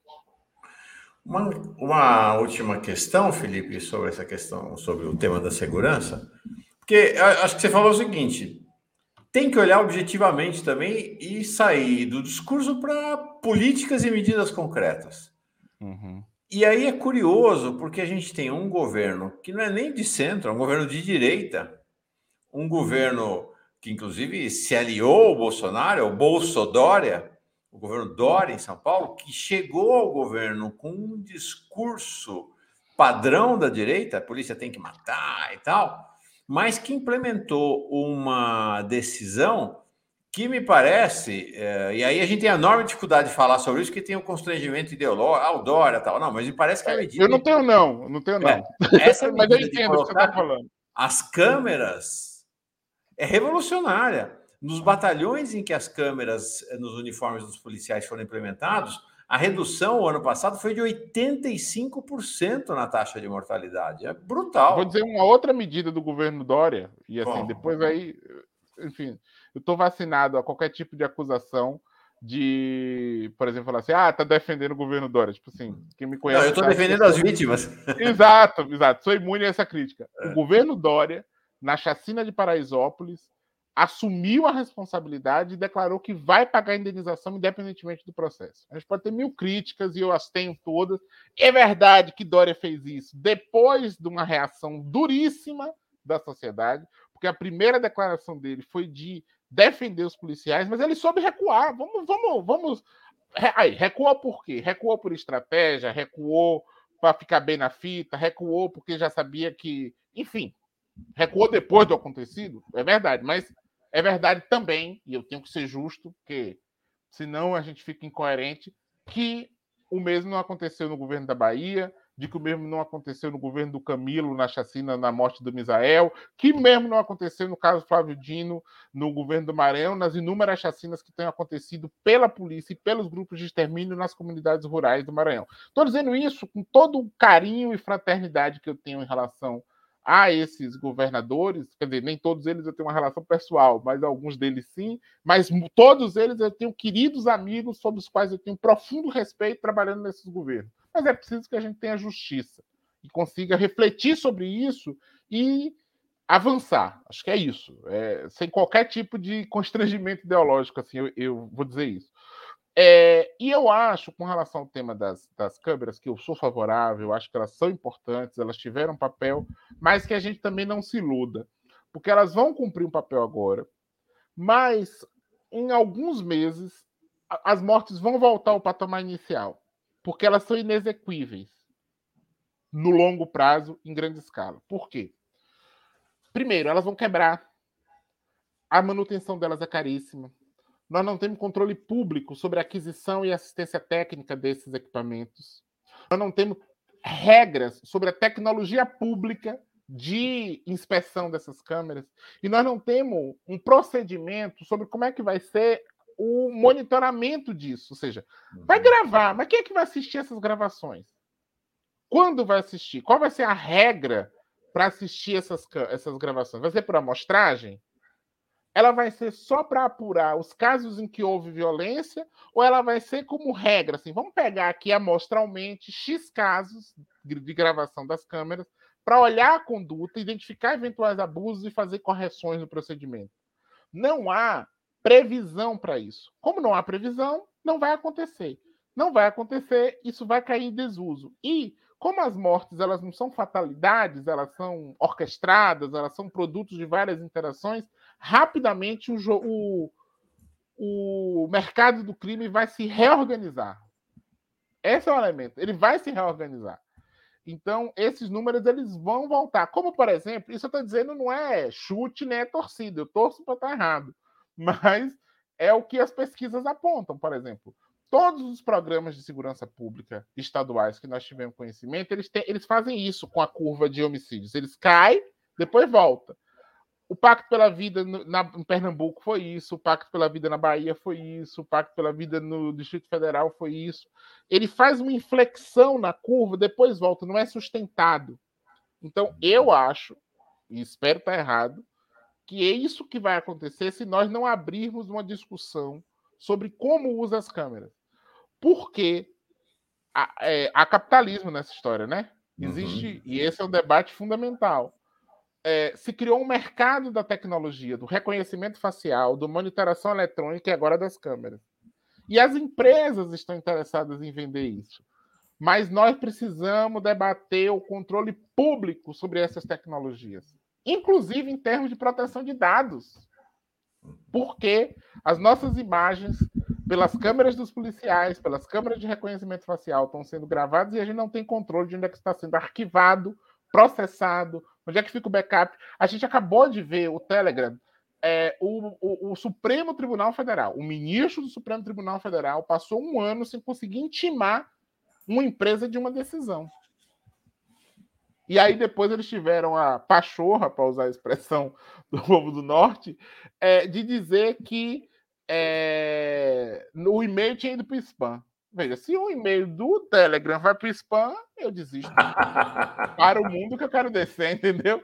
Tipo assim, é, é, é, não tem como, entendeu? É uma empresa de tecnologia. O e-mail, não, e-mail numa empresa de tecnologia, não vai para o spam o e-mail. Então é disso que se trata. Então, eu, é eu acho que, assim, eu não, eu não gosto de desanimar os entusiastas com isso, não quero ser o cético de plantão, mas devo dizer que eu vejo com muita preocupação. Inclusive, o consórcio do Nordeste acabou de fazer uma aquisição bilionária em consórcio dos nove estados de produtos de tecnologia. A Bahia já anunciou que vai ter câmera. Eu sou a favor a tudo isso, mas acho que nós precisamos entrar forte aí com o debate sobre o controle. É... O controle público, né? Democracia, né? Democracia participação social, fiscalização da sociedade civil, regra é, e controle da iniciativa privada, né? Porque senão também isso vira um negócio que nunca claro. vai transferir essa tecnologia para o Estado, vai gerar um recurso milionário, enfim. Legal. Felipe, vamos voltar um pouco aí para essas questões das articulações aí da Bahia. É, passa ano. É, última, última pergunta, tá? A gente vai te liberar. Pronto. Passa ano, passa década, passa verão e o carlismo continua com uma influência significativa e importante na sociedade baiana. Como você explica essa influência do carlismo de gerações na população? Duas coisas. É, eu vou assumir o ônus aqui de passar um minutinho. Ó. O primeiro, eu sou professor, né? Então eu não consigo não dialogar com o que as pessoas estão dizendo, assim. Sim. Aqui, estou lendo aqui o chat. Alguém agora eu perdi o nome, mas um companheiro aqui muito legitimamente está chamando a atenção de, e me, me criticando e chamando a atenção com razão de dizer assim, tá, ele fala assim meio jocoso, mas tudo bem. É, esse Felipe aí não sabe o que é que passam os policiais. E eu sou super sensível ao companheiro que falou isso eu perdi o nome dele, mas sou super sensível a quem diz isso, porque eu sei mesmo que a vida do policial não é fácil. O policial não é o, o, o protagonista, o beneficiário desse modelo. Em certo sentido, ele é uma peça nessa engrenagem de violência da qual ele também é vítima. E eu acho que a gente tem que debater esse tema. Tem a Marielle sabia bem disso, né? Exato, assim, eu sou totalmente. é, exato, eu sou totalmente compreensivo com isso que o Devaney está falando, de dizer, olha, eu sei objetivamente o que é que passa um policial numa, sociedade como a nossa, exposto a, a, condições de trabalho absurdo, com arma que não funciona, com um colete que é vencido, etc, etc, etc. Justo por isso, eu acho que nós temos que disputar o debate desses trabalhadores da segurança pública de dizer, camarada, votar em Bolsonaro é votar no horror, porque esse cara só está precarizando o trabalho de vocês. E está chamando vocês para uma guerra em que vocês vão morrer enquanto ele vai ficar. É um, um, um, um um comandante sem honra que deixa seus soldados é, tombarem na guerra e não recolhe sequer os corpos. Se a gente quiser usar uma retórica militar, da ética da guerra, é disso que nós estamos falando. Então, eu sou super sensível a esse argumento, não queria deixar sem resposta, porque acho que a gente tem que dialogar mesmo, que espaço começo é para a gente dialogar. Então, eu sou super sensível a dialogar com quem está falando comigo aqui. E, sobre, e especialmente com quem pensa diferente de mim. É, agora, o ponto que ela toca, eu acho que assim, ó, só, vou dar só um exemplo para ser curtinho. Por que, que o carlismo é tão longevo e tão, mesmo tendo sido derrotado eleitoralmente em 2006, ele permanece como força política? É porque o carlismo tem longo, estou longe de ser um especialista em carlismo, há, há cientistas políticos que dedicam a vida a estudar esse fenômeno. Ele é um fenômeno político que congrega interesses econômicos fortíssimos, uma forte, uma ideia essa ideia, por exemplo, a música de, a música de Antônio Carlos, o Dingo, é o mesmo, é a mesma ideia. O amor pela Bahia. Essa ideia, a Bahia acima de tudo. Ele congrega essa ideia, que não tem representação na prática, mas é uma ideia. É, e um, um, um, empreendimento econômico. O carlismo ele é, ao lado de ser um, um, um grupo político, uma ideia política, ele é um projeto econômico é, e que congrega, por exemplo, uma estratégia de comunicação. A uhum. família Magalhães monopoliza a comunicação televisiva da Bahia, praticamente. Né? A, a, a, eles são donos da afiliados da Rede Globo, como Sarney do Maranhão, por aí vai. E com isso comandam uma fatia importante da comunicação do Estado. Nunca deixaram de comandar. Então, essa parcela, agora ele entendeu, por exemplo, quando a televisão deixou de ter o monopólio da comunicação, eles migraram os negócios deles para a área de é, entretenimento. O trade do carnaval em Salvador é todo deles, as festas do interior, as grandes festas de São João estão todas na mão deles, e também para o campo do turismo. Né? Eles agora estão comprando prédios históricos de Salvador, comprando prédios históricos, estão sendo vendidos, leiloados, etc, etc, para usar é, em grandes empreendimentos turísticos. Ou seja, estão fazendo uma uhum. diversificação econômica dos seus negócios para poder gerar ao mesmo tempo mais dinheiro e mais voto. E por último, só para a gente pensar, o dado da, do desconhecimento de Jerônimo, é, que tem tudo a ver com essa coisa do carlismo. O Jerônimo foi secretário de Educação uns quatro anos e, como muita gente tem destacado, é muito pouco conhecido. Antônio Carlos Magalhães morreu já há muito, alguns anos, 2009, 2008, agora eu tenho dúvida do ano que, que o ACM faleceu. é, mas mais de mil escolas da Bahia tem o um nome de Antônio Carlos. Toda cidade tem uma rua que é a Rua Avenida Antônio Carlos Magalhães, é, Praça Antônio Carlos Magalhães. Uma uhum. cidade na Bahia, Mimoso do Oeste, foi renomeada para Luiz Eduardo Magalhães. Ou seja, essas pessoas constituíram no Estado é, para que os monumentos históricos, os espaços públicos façam campanha para eles. Ou seja, a criança todo dia. A criança aprende a ler. Quando a criança aprende a ler na escola, o que é que ela aprende a escrever? Ela aprende o nome do pai, o nome da mãe, o nome dela, o nome da escola, né? Não, não que ela tem que aprender a escrever para fazer o cabeçalho, não sei o que, tá, tá, tá. Ela aprende a escrever Escola Municipal Antônio Carlos Magalhães. O aeroporto Imagina. tem o nome, né? O aeroporto Luiz Eduardo Magalhães, que é o aeroporto 2 de julho, que mudou o nome. Tem um projeto de lei do deputado Luiz Alberto, que nunca foi, nunca avançou muito por conta desse lobby. Então, é, é você fazer, ou seja, eles operam três coisas: voto, imagem e dinheiro. Aí não tem como dar muito errado no tempo, entendeu? Então aí eles perdem a cular e vão se reorganizando. Então, acho que é esse, mas é isso, a gente vai enfrentar isso sempre na política. Felipe, adorei você. Nossa, gostei demais. A Dandara tinha razão, homem. Vai vir mais vezes. Por se... Aceite novos convites, tá bom? Vai ser muito bom. Alegria imensa. Eu, eu, adorei estar aqui com vocês. Eu, como disse, sou espectador do programa. Vi que várias pessoas conhecidas, queridas, é, foram falando aqui no chat. Todas elas também é, ouvem, também assistem. Então, estou muito feliz de estar aqui. Viu? Legal. Obrigado. Espero voltar mais vezes. Basta vocês me chamarem. Vai voltar. Vai voltar. Estou até pensando já, sabe, Laís, fazer uma conversa dele com a Tamires, nossa Tamires Sampaio, secretária de Junta de Segurança aqui de Diadema para pensar um pouco essa questão da segurança pública aí. Na, na vai dar um caldo, vai dar um vai caldo, ótimo, hein? Vai ser ótimo, vai ser ótimo. Venham com o maior prazer. Cristina Vilas Boas, aí, aí, da Bahia, de Vitória da Conquista. Parei o preparo do meu almoço para mandar um abraço para o Felipe. Ótima análise. Oh, abraço de Vitória da Conquista. Parabéns. Se ela tivesse em feira, eu ia falar assim: agora eu vou para sua casa para terminar o almoço. Faturar esse almoço, né? Exato. E, por falar em parabéns, parabéns para a nossa Laís pelos seus 35 anos. Uma alegria ter partilhado seu aniversário aqui hoje, Laís. Parabéns, Laís. Valeu, Obrigada gente. pelas mensagens. Obrigada pelas mensagens. Eu estou aqui emocionada, com carinho. Vou até tomar uma cervejinha mais tarde, mas feliz. até amanhã no Giro das 11 de novo, gente querida. Paz e bem. Um abraço.